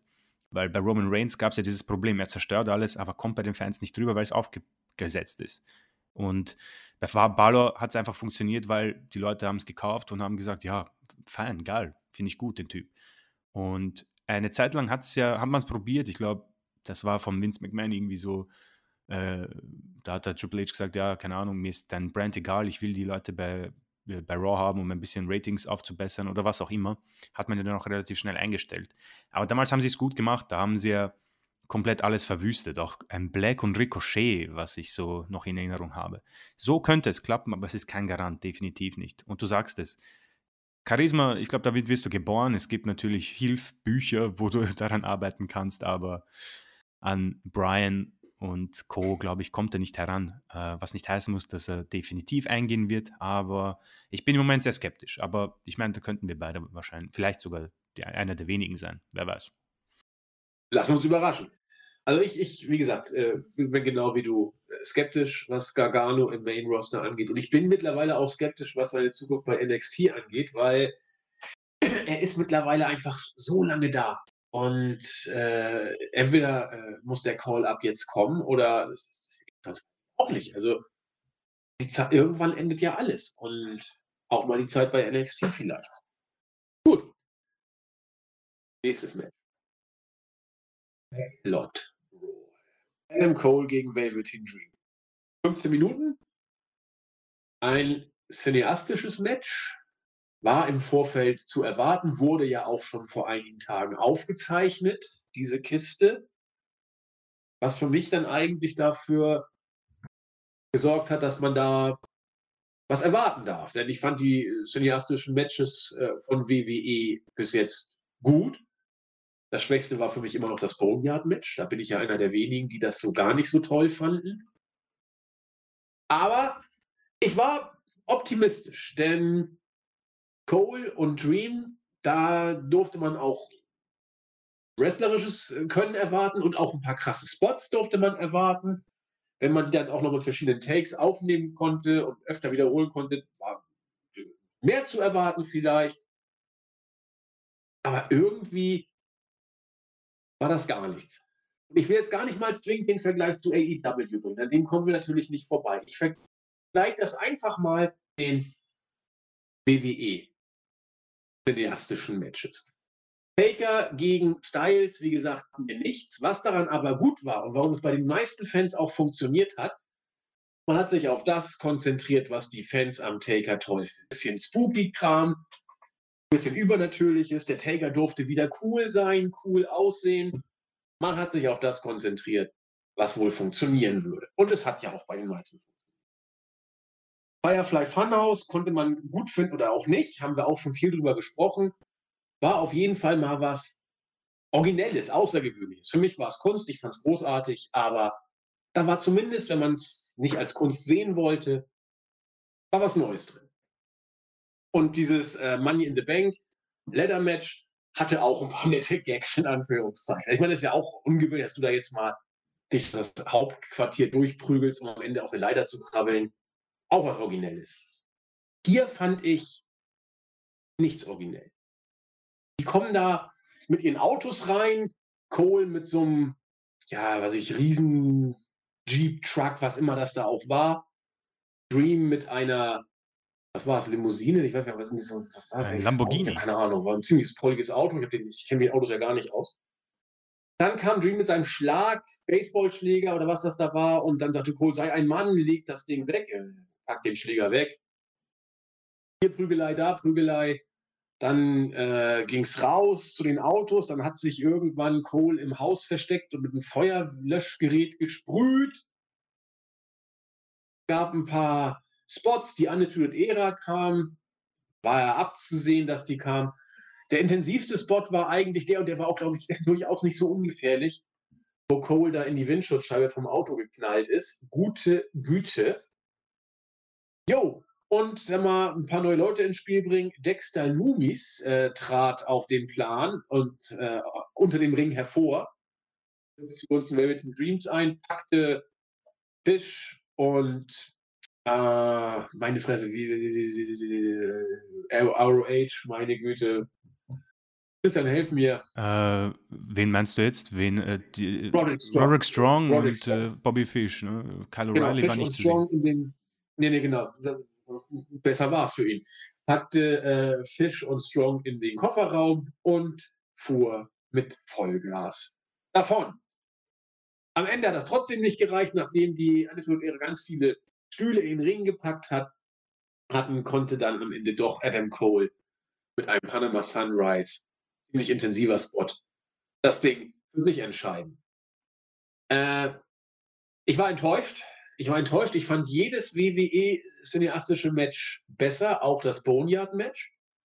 Man hat sich hier so gar nicht auf das konzentriert, was die beiden stark macht, nämlich äh, auf, äh, wie soll ich sagen, wrestlerische Finessen, auf Storytelling, auf die, auf die Darstellung ihres Charismas, das beide ohne Frage haben. Man hat hier etwas verschenkt, möchte ich sagen. Äh, ich will den Vergleich zu AEW gar nicht erst bringen, weil das Match fand ich großartig, das Stadium Stampede Match. Da war Originalität, wir haben es ja in der Review besprochen, ich war ja da zwar nicht mehr dabei, aber habe noch meinen Senf abgeben können. Ja, doch, äh, es war für mich eine Enttäuschung, Chris. Ja, also mir kommt es vor, als würden diese cineastischen äh, Matches mittlerweile für das größte Diskussionspotenzial beziehungsweise für den größten Rage in der Wrestling-Community sorgen. Und ich muss ehrlich sagen, dass ich möchte auch heute nicht über Stadium Stampede sprechen. Ich kann nur sagen, äh, wie ich in der Review gesagt habe, dass ich es auch unfassbar gut fand. Ähm, man wird sich wahrscheinlich hier nur unbeliebt machen durch irgendwelche Vergleiche, weil Leute dann anfangen, ja, das war kein Match und das kannst du nicht als Match betrachten. Doch, das war ein Match und bla bla bla Fanboy und immer nur AEW und immer nur WW. Ich kann es auch langsam nicht mehr hören und nicht mehr lesen. Ähm, ich, ich verstehe nicht, warum man nicht einfach nur, wenn man für sich persönlich ein Match genossen hat, es einfach für sich auch genießt. Aber gut, ähm, ich bin hier auch auf deiner Seite. Ich denke, viele werden es wohl gut gefunden haben. Ich habe so ein bisschen Kommentare gelesen, die waren überwiegend gut. Ähm, aber ich fand dieses Match einfach nicht, also dieses cineastische Match nicht so gut. Ähm, und es hat nichts mit AEW zu tun. Ähm, für mich war es A, eine verschenkte Gelegenheit, den beiden einfach ein Singles-Match, ein normales zu geben im, in der Arena. Ein, weil du hast gesagt, keine Ahnung, die Show ging wie viel? 2,15. Gib den beiden auf diese 15 Minuten noch 10 Minuten und gib ihnen ein 25-Minuten-Match als Singles-Match, wo sie dann einfach ein 5-Sterne-Match bringen, was sie können. Davon bin ich absolut überzeugt. Hier wären ähm, ja auch schon super gewesen. Ne? Ja, sicher, bin ich auch überzeugt davon. Ähm, für mich und das sind für mich die Schwierigkeiten gewesen. Und ich weiß, es ist Ansichtssache. Und wer es gut gefunden hat, bitte. Okay, alles gut. Keine Rage-Comments irgendwo, alles okay. Mir, mich hat es gestört, dass es einfach sehr oft ähm, diese Kamerawechsel gab. Und immer hin und her geschnitten, fand ich ziemlich schlecht. Ähm, ich bin nicht hinterhergekommen. Ich habe auch nicht viel gesehen. Ich fand die Kameralage auch unglücklich. Ähm, und auch viel ist ja nicht passiert. Ich meine, Adam Cole. Ähm, ja, diese weinerlichen Heels, wir kennen sie aus dem Main Roster, aller Sami Zayn weglaufen und irgendwie gewinnen. Cole ist hin und wieder so, aber eigentlich bei NXT ist er eigentlich schon dabei, wenn es um ja, den Sieg geht in einem guten Match, auch wenn Undisputed Era meistens mithilft, aber dieses weinerliche Heel weglaufen, bin ich kein großer Fan davon, auch wenn ich es natürlich in der Welt des Wrestlings verstehen kann. Aber gut, dann läuft er halt weg, versucht in irgendwelche Türen reinzukommen, obwohl das irgendwie alles Props sind. Ähm, viel Geprügel, okay, dann dieser eine harte Spot auf die Windschutzscheibe, das war zugegeben sehr hart. Der Eingriff der Undisputed Era, den man, den man einfach immer nur warten kann, definitiv. Ähm, und dann die Stühle und der fin das Finish, ja am Ende 15 Minuten, wo ich sage, irgendwie war das nichts. Ähm, und die WW hat meiner Meinung nach es ja nicht so schlecht gemacht. Also ich, und hier sind wir zum Beispiel anderer Meinung, ich fand das Boneyard-Match zum Beispiel äh, nicht so schlecht, fand ich gut. Und das ist auch angesprochen, man hat sich auf das konzentriert, was man weiß. Was macht den Undertaker aus, was macht Styles aus. Und das hat für mich gepasst. Ich war wirklich, ich, ich habe mich wirklich gefreut über dieses Match, war kurzweilig, passt. Genauso wie das Firefly Funhouse Match und jetzt werden alle in die äh, Handys reinschreien, äh, das war kein Match. Ja, aber mir, mir hat diese ähm, Szenerie sehr gut gefallen und einfach diese Geschichten drumherum. Ähm, und sie hatten ja auch dieses Gargano gegen Champa cineastische Match, glaube ich, auch in der NXT-Halle. So war ähnlich war ähnlich auch nicht so mein Stil, aber etwas besser als das. Und dann nämlich Money in the Bank, wo ich sagen muss, das war eigentlich ganz, ganz ordentlich. Ich meine, ihr habt die Review gemacht dazu, das ist schon alles gesagt. Da waren ein paar nette Sachen dabei. Vieles, was man, ja, wo man drüber reden muss. Aber ich denke, da ist schon genug gesagt worden, was real ist, was unreal ist.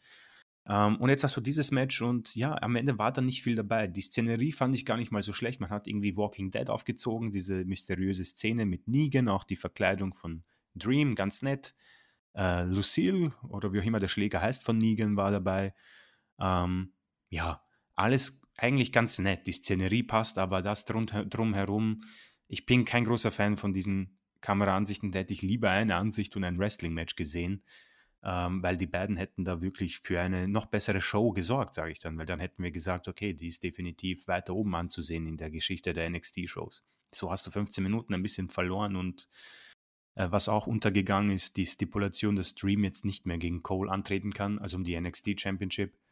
Ähm, und auch, wie wir es gesagt haben, was machst du mit Dream? Er hat nämlich nicht das erste Mal ein großes Match verloren. Und ja, Main Roster ist halt auch wieder hier so ein Gimmick. Funktioniert das im Main Roster? Das ist immer so diese Geschichte, über die wir leider immer reden müssen. Und ich weiß, es ist vielleicht auch schon langweilig und nervig für die Zuh Zuhörer, aber Dream ist ein großartiger äh, Performer, finde ich. Es ist ein schwieriges Gimmick, das man aufziehen muss. Und der Mann ist 24, unfassbar jung. Also das Potenzial ist sehr, sehr groß, dass man jemanden hat, der einen wirklich tollen Champion geben kann, aber man hat das hier nicht gemacht. Ähm, und ich weiß auch nicht hier, was man mit Dream weiter anfangen will. Also äh, für mich ergibt eigentlich jetzt nur noch ein Main Roster Aufstieg Sinn. Der hat bei NXT eigentlich jetzt auch alles durch. Er war der North American Champion. Ähm, und jetzt hat er seine Chancen gehabt, muss warten, bis Cole den Titel verliert. Über Coles Vertrags Geschichte, glaube ich, haben wir ein paar News rausgebracht. Ich persönlich glaube auf gar keinen Fall, dass er WWE verlassen wird. Da wird die WWE definitiv dafür sorgen, dass es in der Geldfront ausreicht, dass er seine Frau bei AEW, äh, dass sie dort bleibt und er nicht ihr hinterherläuft quasi.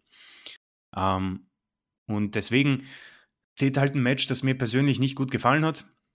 Ich denke, da sind wir wohl einer der wenigen, wer weiß. Ich kann mich auch irren. Äh, WWE hat bessere cineastische Matches gegeben, aber sie tun sich damit eher schwer. Also ich glaube, dass sie es noch nicht so heraushaben, aber das ist am Ende auch Ansichtssache. Wie gesagt, Stadium Stampede fand ich persönlich, hat einfach alle meine, ja, äh, Reize und Punkte, die mir gefallen, äh, einfach äh, de dementsprechend erfasst. Dieses nicht. Und die äh, Gründe habe ich, glaube ich, äh, gründlich erfasst. Und wir wollen jetzt ja hier auch äh, gar nicht bashen oder sowas. Es ist ja nur unsere Meinung. Und es hat schon seinen Grund, warum der Kollege Dave Meltzer die cineastischen Matches nicht mit Sternen begutachtet oder bedenkt, weil das für ihn eben keine Wrestling-Matches sind. Übrigens auch das Stadium Stampede nicht mit Sternen bedacht. Und äh, da geht es dann noch mehr äh, um den Unterhaltungseffekt und wenig bis ja, kaum oder gar nicht mehr um, um Wrestling. Und deswegen sind diese Eindrücke eben umso mehr subjektiv, die man bei solchen Sachen hat. Und Christian und ich haben jetzt unsere dargestellt und sind weit davon entfernt zu sagen, das war aus den und den Gründen schlecht und muss anders gemacht werden. Das hat uns eben nicht so unterhalten. Ein reines Wrestling-Match zwischen den beiden wäre aus unserer Sicht wohl deutlich besser geworden. Ja, äh, wir haben Gargano, wir haben Velveteen Dream angesprochen und nun kommen wir nicht drum herum über Tommaso Ciampa zu sprechen. Lange verletzt, kam dann zurück, Daddy's Home, wollte nach dem Titel greifen, war äh, in den Storylines im Main-Bereich drin. Und für mich eigentlich immer einer, der titelmäßig bei NXT auf der Halde gehabt oder zu sein hat, oder die man Verrechnung haben muss, so könnte man es besser sagen, hat jetzt gegen Karrion Cross gekämpft. Karrion Cross relativ kurzfristig erst da, ist auch sein erstes Takeover. Und ich will jetzt mal kurz gucken. Ich glaube auch. Ähm, Takeover-Debüt. Genau, Takeover-Debüt auch. Also erstmal, der Bengel ist 34 Jahre alt, keine, keine 20 mehr. Hat äh, bei Global Force Wrestling 2015, so ist er das erste Mal größer in Erscheinung getreten. Bei Lucha Underground hat er eine große Rolle gespielt, war ja auch äh, entsprechend drei Jahre unter Vertrag dort. Also unter Vertrag ja keine Liga, also war drei Jahre Gegenstand. War dann bei äh, Lucha Libre auch immer dabei, Triple A und in den letzten Monaten auch bei Impact Wrestling dabei und bei Major League Wrestling war er zuletzt unter Vertrag. Bei WWE 2015 mal und seit 2020. Er ist groß, 1,91. Er ist schwer, 100, äh, 1,93, pardon, pardon. Er ist schwer, 120 Kilo. Äh, er ist das, was Vince mag. Ich habe von ihm nicht viel gesehen. Ich habe Luther Underground nicht geguckt und bin bei Triple A auch nicht so en Detail drin. Was ich hier in diesem Match gesehen habe, er kommt über die Schiene, die Vince liebt. Er kommt über einen interessanten Entrance. Äh, seine Ringbegleitung Scarlett ist ja nur auch nicht von schlechten Eltern und passt auch, finde ich, super in sein Gimmick da rein. Er ist der typische böse oder auch nicht böse. Also das NXT-Publikum hat ja nun alles versucht, äh, ihn hier als äh, das nächste große Ding overzubringen. Da waren auch keine großen Buhrufe, sondern so, oh, hier kommt was Großes. So habe ich die äh, Reaktion wahrgenommen. Auch dann versucht, zu seinen Entrance da mitzusingen und zu schreien und zu chanten und sowas alles. Ja, er trat gegen Tommaso Ciampa an, eigentlich so mit das größte was NXT in den letzten drei Jahren so hatte und frühstückt den mehr oder weniger deutlich in sechs Minuten so weg. Was soll man dazu sagen? Also positiv, wenn man hier die Karte Cross ausspielen möchte, hat man ihm hier einen riesen Push gegeben. Also man geht äh, gleich in die Vollen mit ihm. Mein erster Gedanke war, warum Champa? Äh, das ist doch hier fast das Tafelsilber von LXT. Warum lässt du Champa hier verlieren? Warum nimmst du nicht irgendeinen anderen? Da gibt es ja noch genug, die man da als Takeover-Debüt hätte kurzfristig aufbauen können und dann entsprechend squatchen lassen. Für Champa ist jetzt auch wieder so eine Situation. Man kann jetzt sagen, er rappelt sich wieder auf und, und alles gar kein Problem, ja. Aber es ist zumindest ein Ausrufezeichen. Also, ich glaube, Karrion Cross wird hier in den nächsten Wochen und Monaten einen Riesenpush bekommen. Also ich habe mich so ein bisschen an Alistair Black da auch erinnert gefühlt. Also auch, auch bei, bei Damien Priest. Das sind so beide so Alistair Black-mäßige äh, angehauchte Charaktere von, von dieser Ecke, wo sie atmosphärisch herkommen. Also ich war, muss gestehen, also ich war überrascht. Also ich hätte gedacht, man lässt Cross hier ein großes Match worken, ihn aber dann knapp verlieren, denn so kannst du ja auch Leute machen. Aber nee, man geht die ganzen neun Yards mit ihm und ich bin gespannt, was. Äh, also ich bin ein bisschen irritiert, Christian. Wie siehst du es? Ähm, ein sehr interessantes Match. Ähm, ich bin ein bisschen im Zwiespalt mit mir selber, glaube ich, weil es genau richtig ist, was man mit Karrion Cross hier gemacht hat. Du hast es schon angesprochen, weil wenn du einen Star aufbauen willst, dann muss er eigentlich äh, die Topstars angreifen und einfach zerlegen. So, jetzt hast du natürlich folgendes Problem. Äh, du hast jetzt dir eine, eine Ebene geschafft und das erinnert mich ein bisschen an Brock Lesnar, um ehrlich zu sein. Brock Lesnar hat damals den Undertaker besiegt, hat gegen äh, Roman Reigns äh, Fäden gehabt und die haben sich dann Finisher um die Ohren gehauen. Ich erinnere mich an Matches, da haben dann sechs Spears nicht gereicht oder fünf F5s. Und dann hast du eben diese Ebene, die du dir selbst als Problem auferlegst. Denn Tommaso Ciampa, viel weiter nach oben geht es eigentlich nicht. Theoretisch, wenn wir jetzt nüchtern das betrachten, gibt es eine Ebene, das ist Adam Cole. Mehr geht nicht. So, das heißt, alles unter Adam Cole muss Karrion Cross eigentlich absolut zerlegen. Wir sprechen hier von Gargano, wir sprechen hier von Dream, wir sprechen hier von Strong, wir sprechen hier von Keith Lee. Weil einen Tommaso Ciampa, ein Mann, der das NXT-Champion, der das Roster getragen hat, die Show getragen hat. Ähm, in sechs Minuten, okay, durch Ringrichterentscheidung kann man vielleicht so sehen. Aber er hat ihn absolut, absolut zerstört. Und ich bin im Zwiespalt, weil das genau richtig ist. Weil jetzt ist er da und du hast ja fast irgendwie so, ich glaube, der Kommentator Tom Phillips hat gesagt, äh, erinnert uns ein bisschen an Brock Lesnar. Ähm, das kannst du natürlich so machen. Aber so wie ich WWE kennen und das nimmt NXT wohl nicht hier raus, werden sie sich schon beim nächsten Match ein bisschen gegen äh, sich selbst in den, ins Bein schießen, weil wenn da ein Match gegen, keine Ahnung, äh, Gargano kommt und das dauert zwölf Minuten, dann denken sie sich, naja, es hätte jetzt schneller sein können, also haben sie sich äh, irgendwie äh, nichts dabei gedacht. Ähm, Champa, um auf ihn einzugehen, beziehungsweise, nee, ich möchte noch auf Scarlett. Ähm, ich denke, sie passt wirklich großartig zu ihm. Äh, ich denke, sie ist auch jedem ein Name, vor allem im Männerbereich. Scarlett Bordeaux, äh, schon in mehreren Promotions aufgetaucht. Und was ich sehr gut finde, ich meine, sie ist natürlich eine wirklich hübsche Frau, aber sie hat eine wirklich großartige Ausstrahlung. Und die Entrance äh, passt auch sehr gut, ihre Outfits. Und ich denke, sie kann eine sehr gute Managerin, Anführungszeichen sein, oder Valet, wie auch immer man das nennen darf. Und das macht ein gutes Team. Und er ist natürlich ein ihres Beast und sie ergänzen sich sehr gut. Ähm, Erinnert vielleicht ein bisschen, ich meine, von der äh, Körpergröße vielleicht nicht, um kurz zur AIW zu gehen mit Sabian und ah, jetzt habe ich ihren Namen vergessen. Ich denke, jeder wird es wissen, die Blondine an Sabians Seite. Ähm, erinnert ein bisschen daran, weil ich finde, die beiden haben auch eine ähnliche Ausstrahlung und ergänzen sich sehr gut.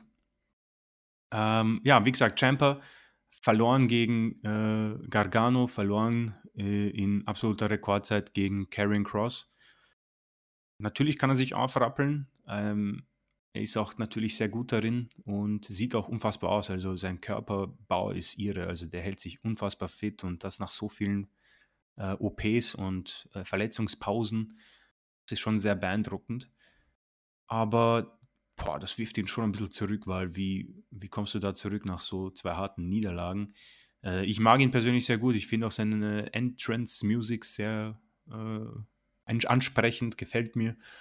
Hat eine gute Intensität darin und ja, wohin es mit ihm geht, weil er hat, wie wir schon gesagt haben, ja fast auch alles durch bei NXT. Und auch bei ihm gab es eben diesen Versuch im Main Roster.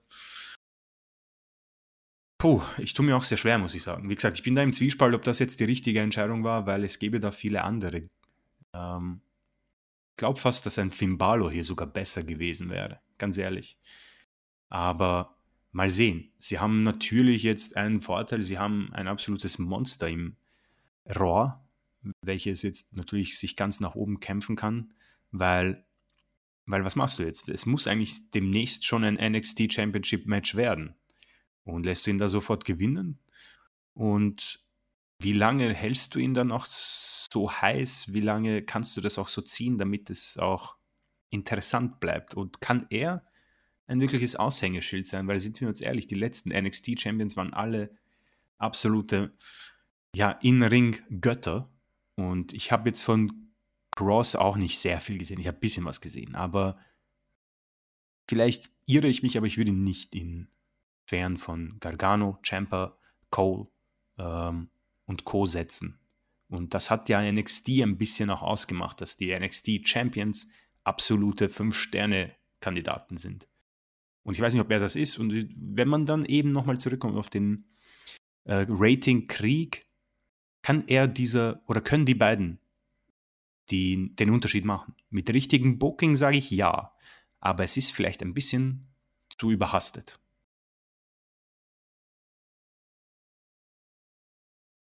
Du bist du gerade irgendwie weg gewesen. Oh, was war das letzte? Nur, äh, es ist vielleicht ein bisschen, war das letzte. Was ah, es ist ein bisschen überhastet, sage ich. Alles klar. Also ich habe jetzt eben gerade noch mal geguckt. Also ähm, erstmal bin ich ja geradezu entsetzt, dass Scarlett Bordeaux nicht nur die Ringbegleitung ist, sondern auch die äh, Real-Life-Partnerin Oh, tatsächlich. Na schau.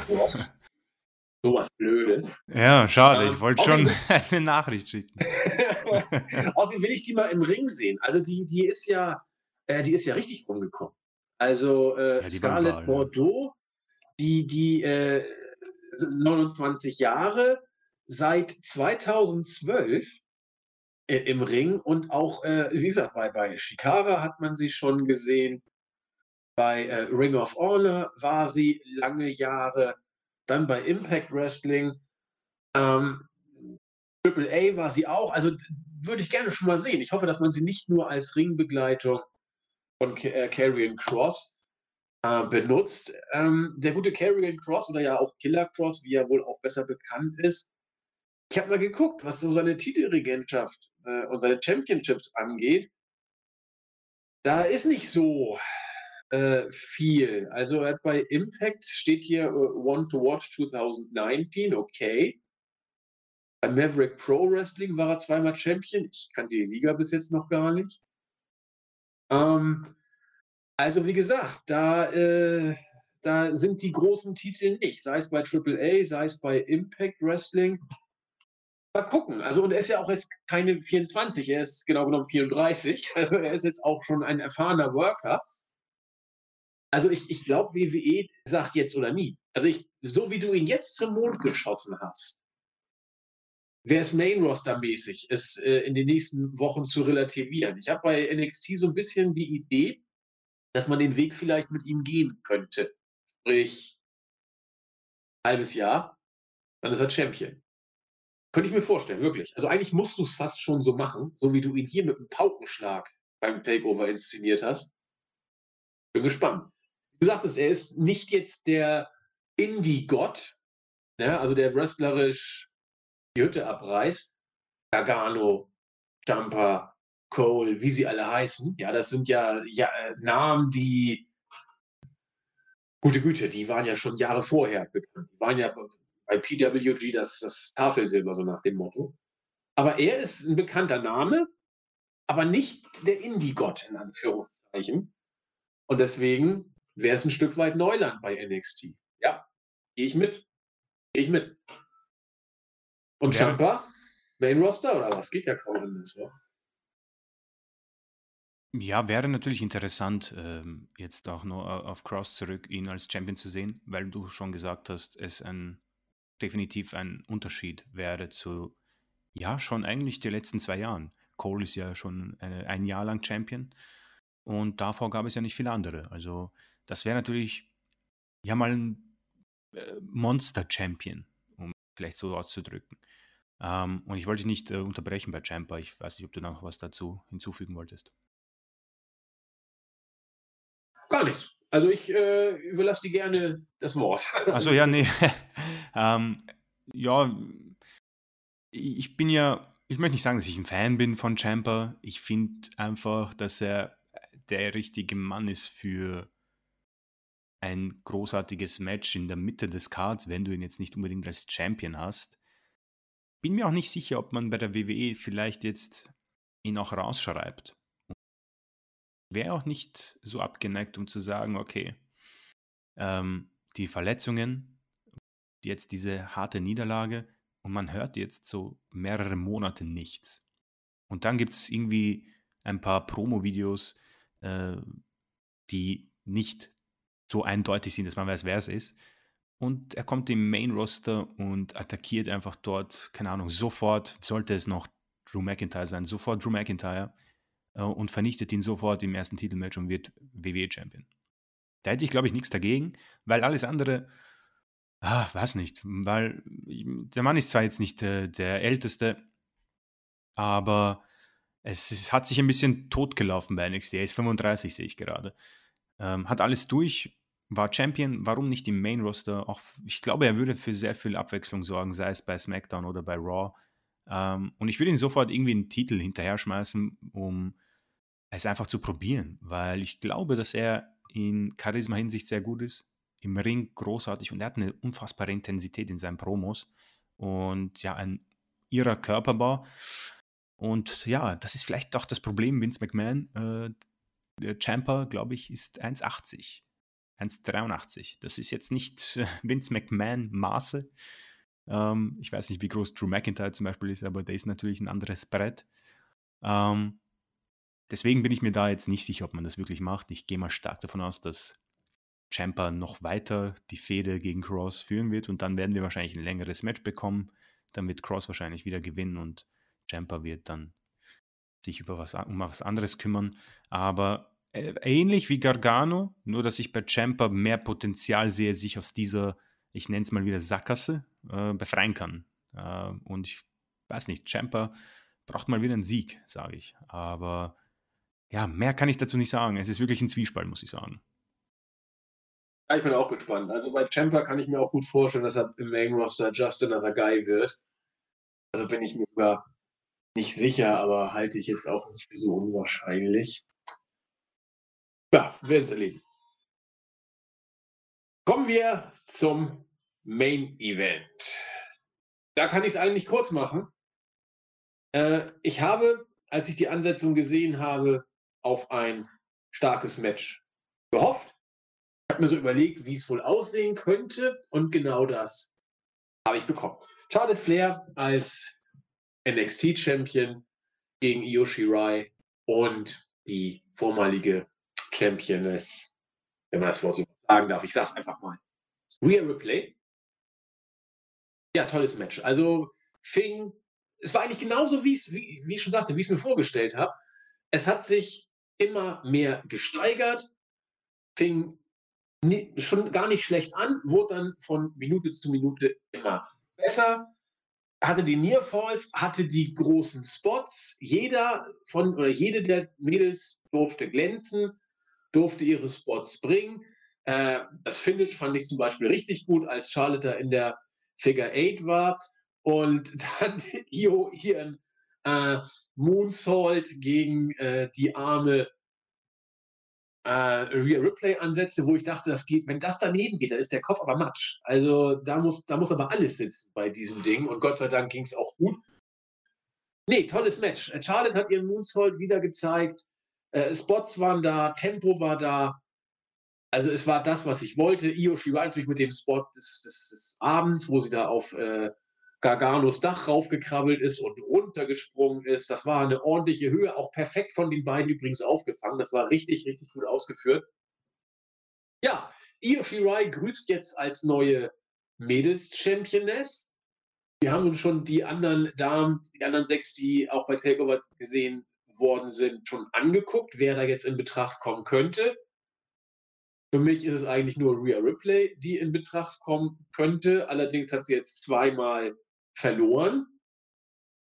Aber das Starpotenzial von ihr ist meines Erachtens immer noch ungebrochen. Also Rhea Ripley ist jemand, der einfach funktioniert. Io Shirai hat sich, finde ich, tatsächlich verdient. Also äh, wrestlerisch gibt es da auch nichts zu quaken. Charisma hat sie auch, ein bisschen viel Geschrei, aber meine Güte, muss dann sein. Das Mädel geht richtig äh, aus sich raus, also animiert die Fans, da waren jetzt so viele jetzt nicht da. Äh, nimmt die harten Spots, zählt, arbeitet hart. Ja, ich finde es äh, absolut in Ordnung, sie hier zum Champion zu machen. Habe mich sehr für sie gefreut. Tolles Match, gute vier Sterne, bin ich hier voll dabei. Hat mich dann zum Abschluss sehr glücklich gemacht, dieses Match. Ich bekam, was ich wollte und habe mich gefreut.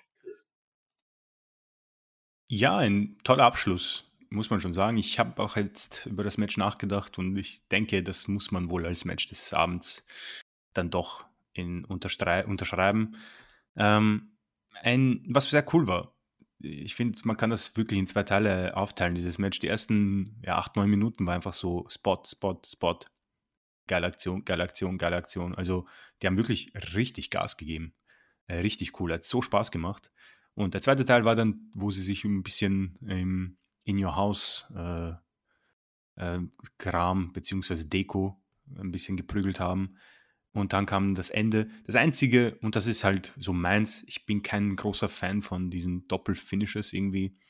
Äh, Im Figure 4 war ja Rhea Ripley gefangen und ja, vielleicht überdenke ich das zu sehr. Der, der Ref zählt ja meistens auch bei solchen Submissions, wenn die Schultern am Boden sind. Theoretisch waren die Schultern von Ripley auch am Boden, als sie noch im äh, Figure 4 von Charlotte war. Das heißt, man könnte sagen, dass es ein Doppelpin war, aber gut, äh, das überdenke ich vielleicht zu sehr. Äh, nee, da kann, ich, da kann ich was zu sagen. Äh, Bitte, ja. So wie ich es so gesehen habe, hatte Charlotte den Griff zu dem Zeitpunkt, wo der Moonsault ins Ziel gegangen ist, schon nicht mehr richtig justiert. Das heißt, sie war da gar nicht mehr im, im, in der Aufgabephase sozusagen. Vielleicht denke ich da aber auch jetzt zu kompliziert. nee, also ich meine, er war schon gelöst, sage ich mal so. Ich, wie gesagt, ähm, ich hätte es vielleicht anders besser gefunden und zwar hätte ich es am liebsten gehabt, weil das hätte Charlotte nicht so wehgetan, wenn ihr Shirai vielleicht sogar Charlotte verpinnt. Weil dann hast du einen riesen, riesen, riesen Sieg für Io Shirai für mich Io sowieso, und vielleicht ist es auch eine unpopular Opinion, für mich die beste Wrestlerin in der WWE. Bin mir jetzt nicht sicher, wie du das siehst, ähm, im WWE-Roster, also auch im Main-Roster. Ähm, vielleicht kann der Asuka was dagegen sagen, aber ich weiß nicht. Da müsste man mal Asuka in Top-Top-Form und ohne Handschellen erleben. Äh, und ich freue mich sehr für sie. Hat sie absolut verdient. Das Rumgeschreie in der Entrance, das brauche ich nicht. Ich wünschte, das würde sie lassen. Aber mir gefällt der Heel-Turn hat bei ihr so wunderbar ge geklappt, finde ich. Äh, großartig. Auch wenn sie eigentlich meistens wahrscheinlich jetzt bejubelt werden würde bei Zuschauern. Aber sie ist unfassbar gut, finde ich. Und dieses Match war großartig. Äh, vier Sterne würde ich definitiv hier geben. Ähm, da macht auch das Ende meiner Meinung nach äh, das nicht niedriger. Aber wie gesagt, dass Rare Ripley hier den Pinch ein, äh, einstecken muss, finde ich etwas schade, nachdem sie bei WrestleMania verloren hat. Ähm, und sie hat ja auch dann noch keinen cleanen Sieg, weil das Match gegen Io wurde ja durch Charlotte ähm, unterbrochen.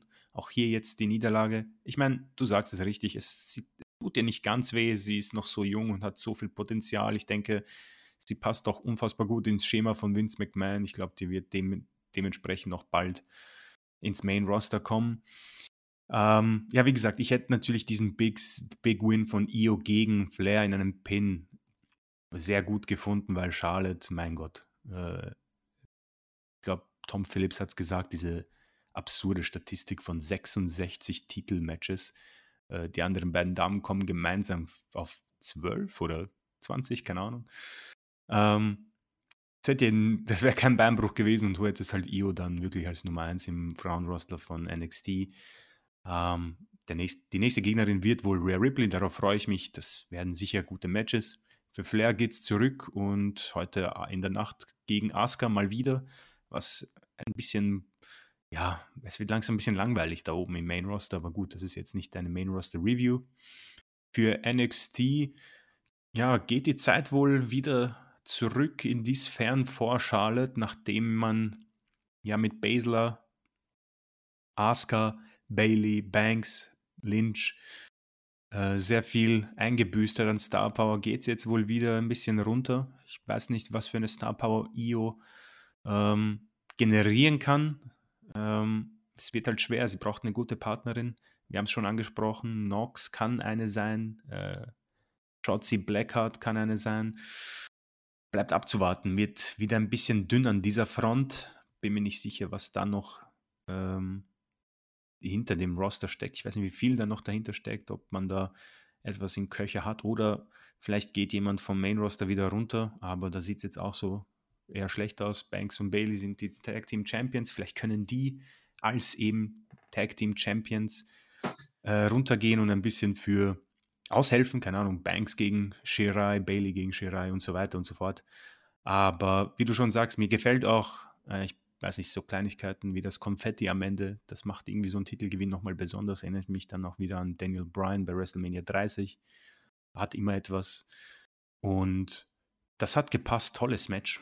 Also man kann hier, also wenn jetzt Leute fragen, kann man sich irgendwas anschauen, das definitiv, auf jeden Fall anschauen ähm, und eben Priest gegen Balor, aber da hier wird man wirklich mit 17 Minuten purem Wrestling ähm, ja, befriedigt, ähm, möchte ich sagen.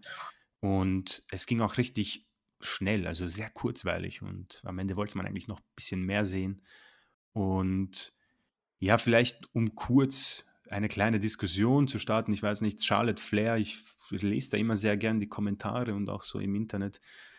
Sie wird ja, glaube ich, eher negativ betrachtet. Ist ja klar, natürlich so ein John Cena-Syndrom. Sie gewinnt fast jedes Match, wird selten gepinnt.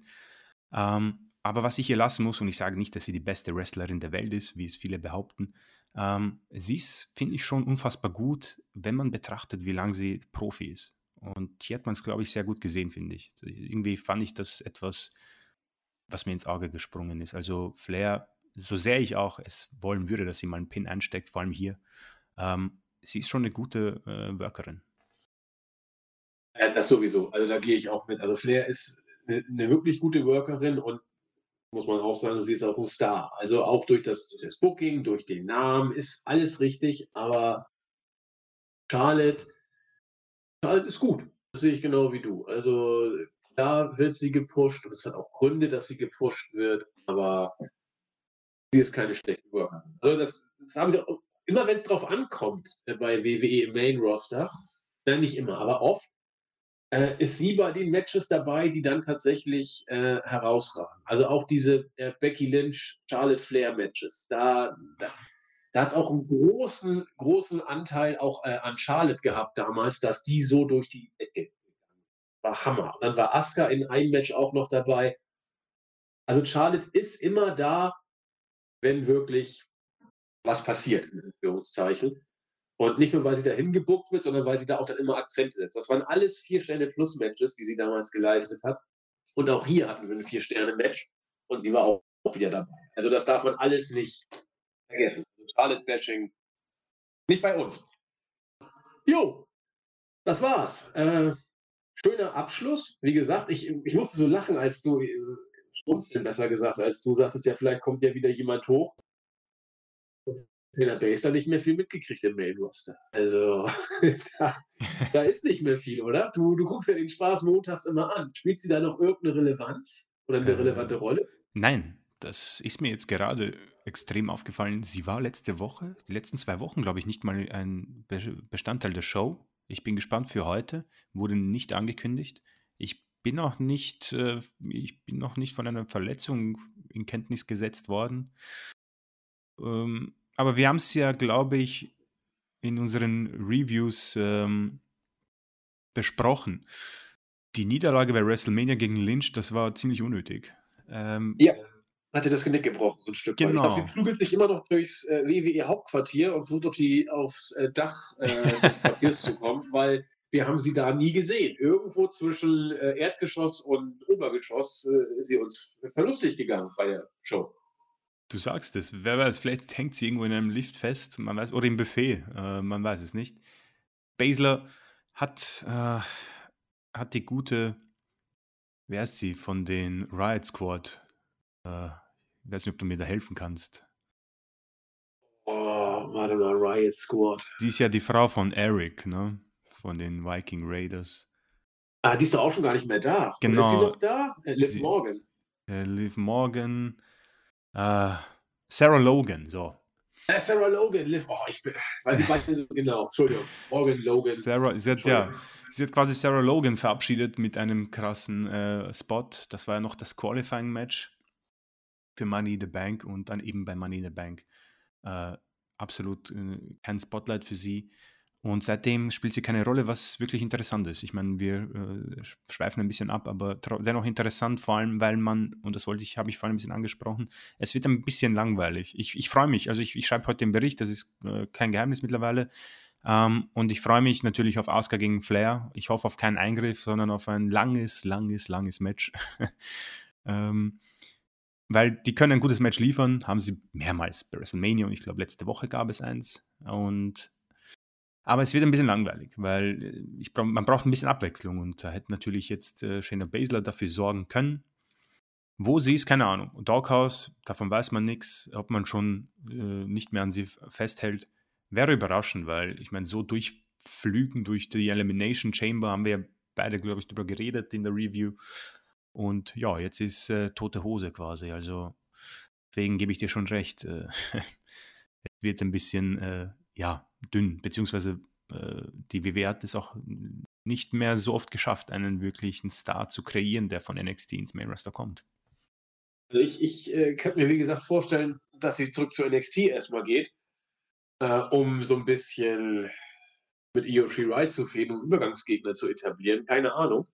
Weil, also im Main Roster findet es ja schlicht nicht statt. Und naja, wir werden das äh, verfolgen. Wäre natürlich äh, ein absolutes Eingeständnis, dass sie versagt hat im Main Roster, wenn man sie jetzt zu NXT bringt. Kannst du eigentlich auch nicht machen.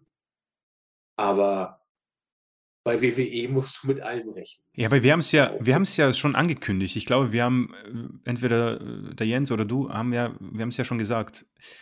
Shayna Baszler hat ein Gimmick, das sehr gefährlich ist im Main Roster. Es funktioniert bei NXT, weil man an ihren Stärken festgehalten hat, nämlich einfach brutale Aktionen, kurze Matches und durch die Intensität reinkommen und unfair gewinnen durch ihre Konsorten, die jetzt auch nicht mehr irgendwie, äh, weil man hat ja irgendwann auch diese Four Horsewomen äh, Survivor Series Match haben wollen. Äh, weiß nicht, ob Ronda Rousey dem jetzt einen Strich durch die Rechnung gemacht hat.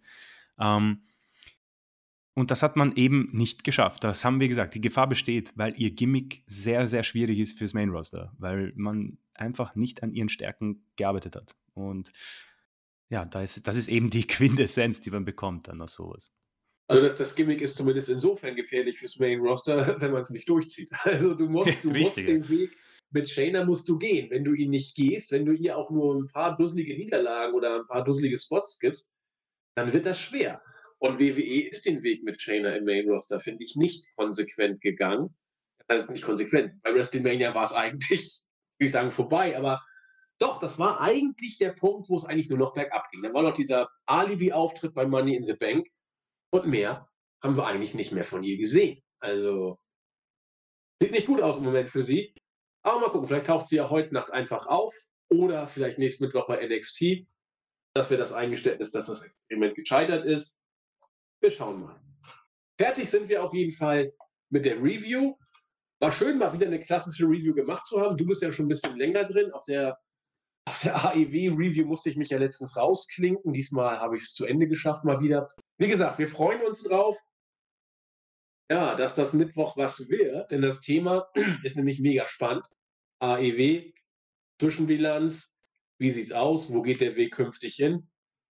Wir sind äh, jetzt überzeugt dazu, aber wir wollen das Thema ja nächsten Mittwoch besprechen und nicht heute und deswegen halte ich jetzt einen Mund. Ich sage herzlichen Dank fürs Zuhören, herzlichen Dank für Christian, dass er spontan die Zeit gefunden hat.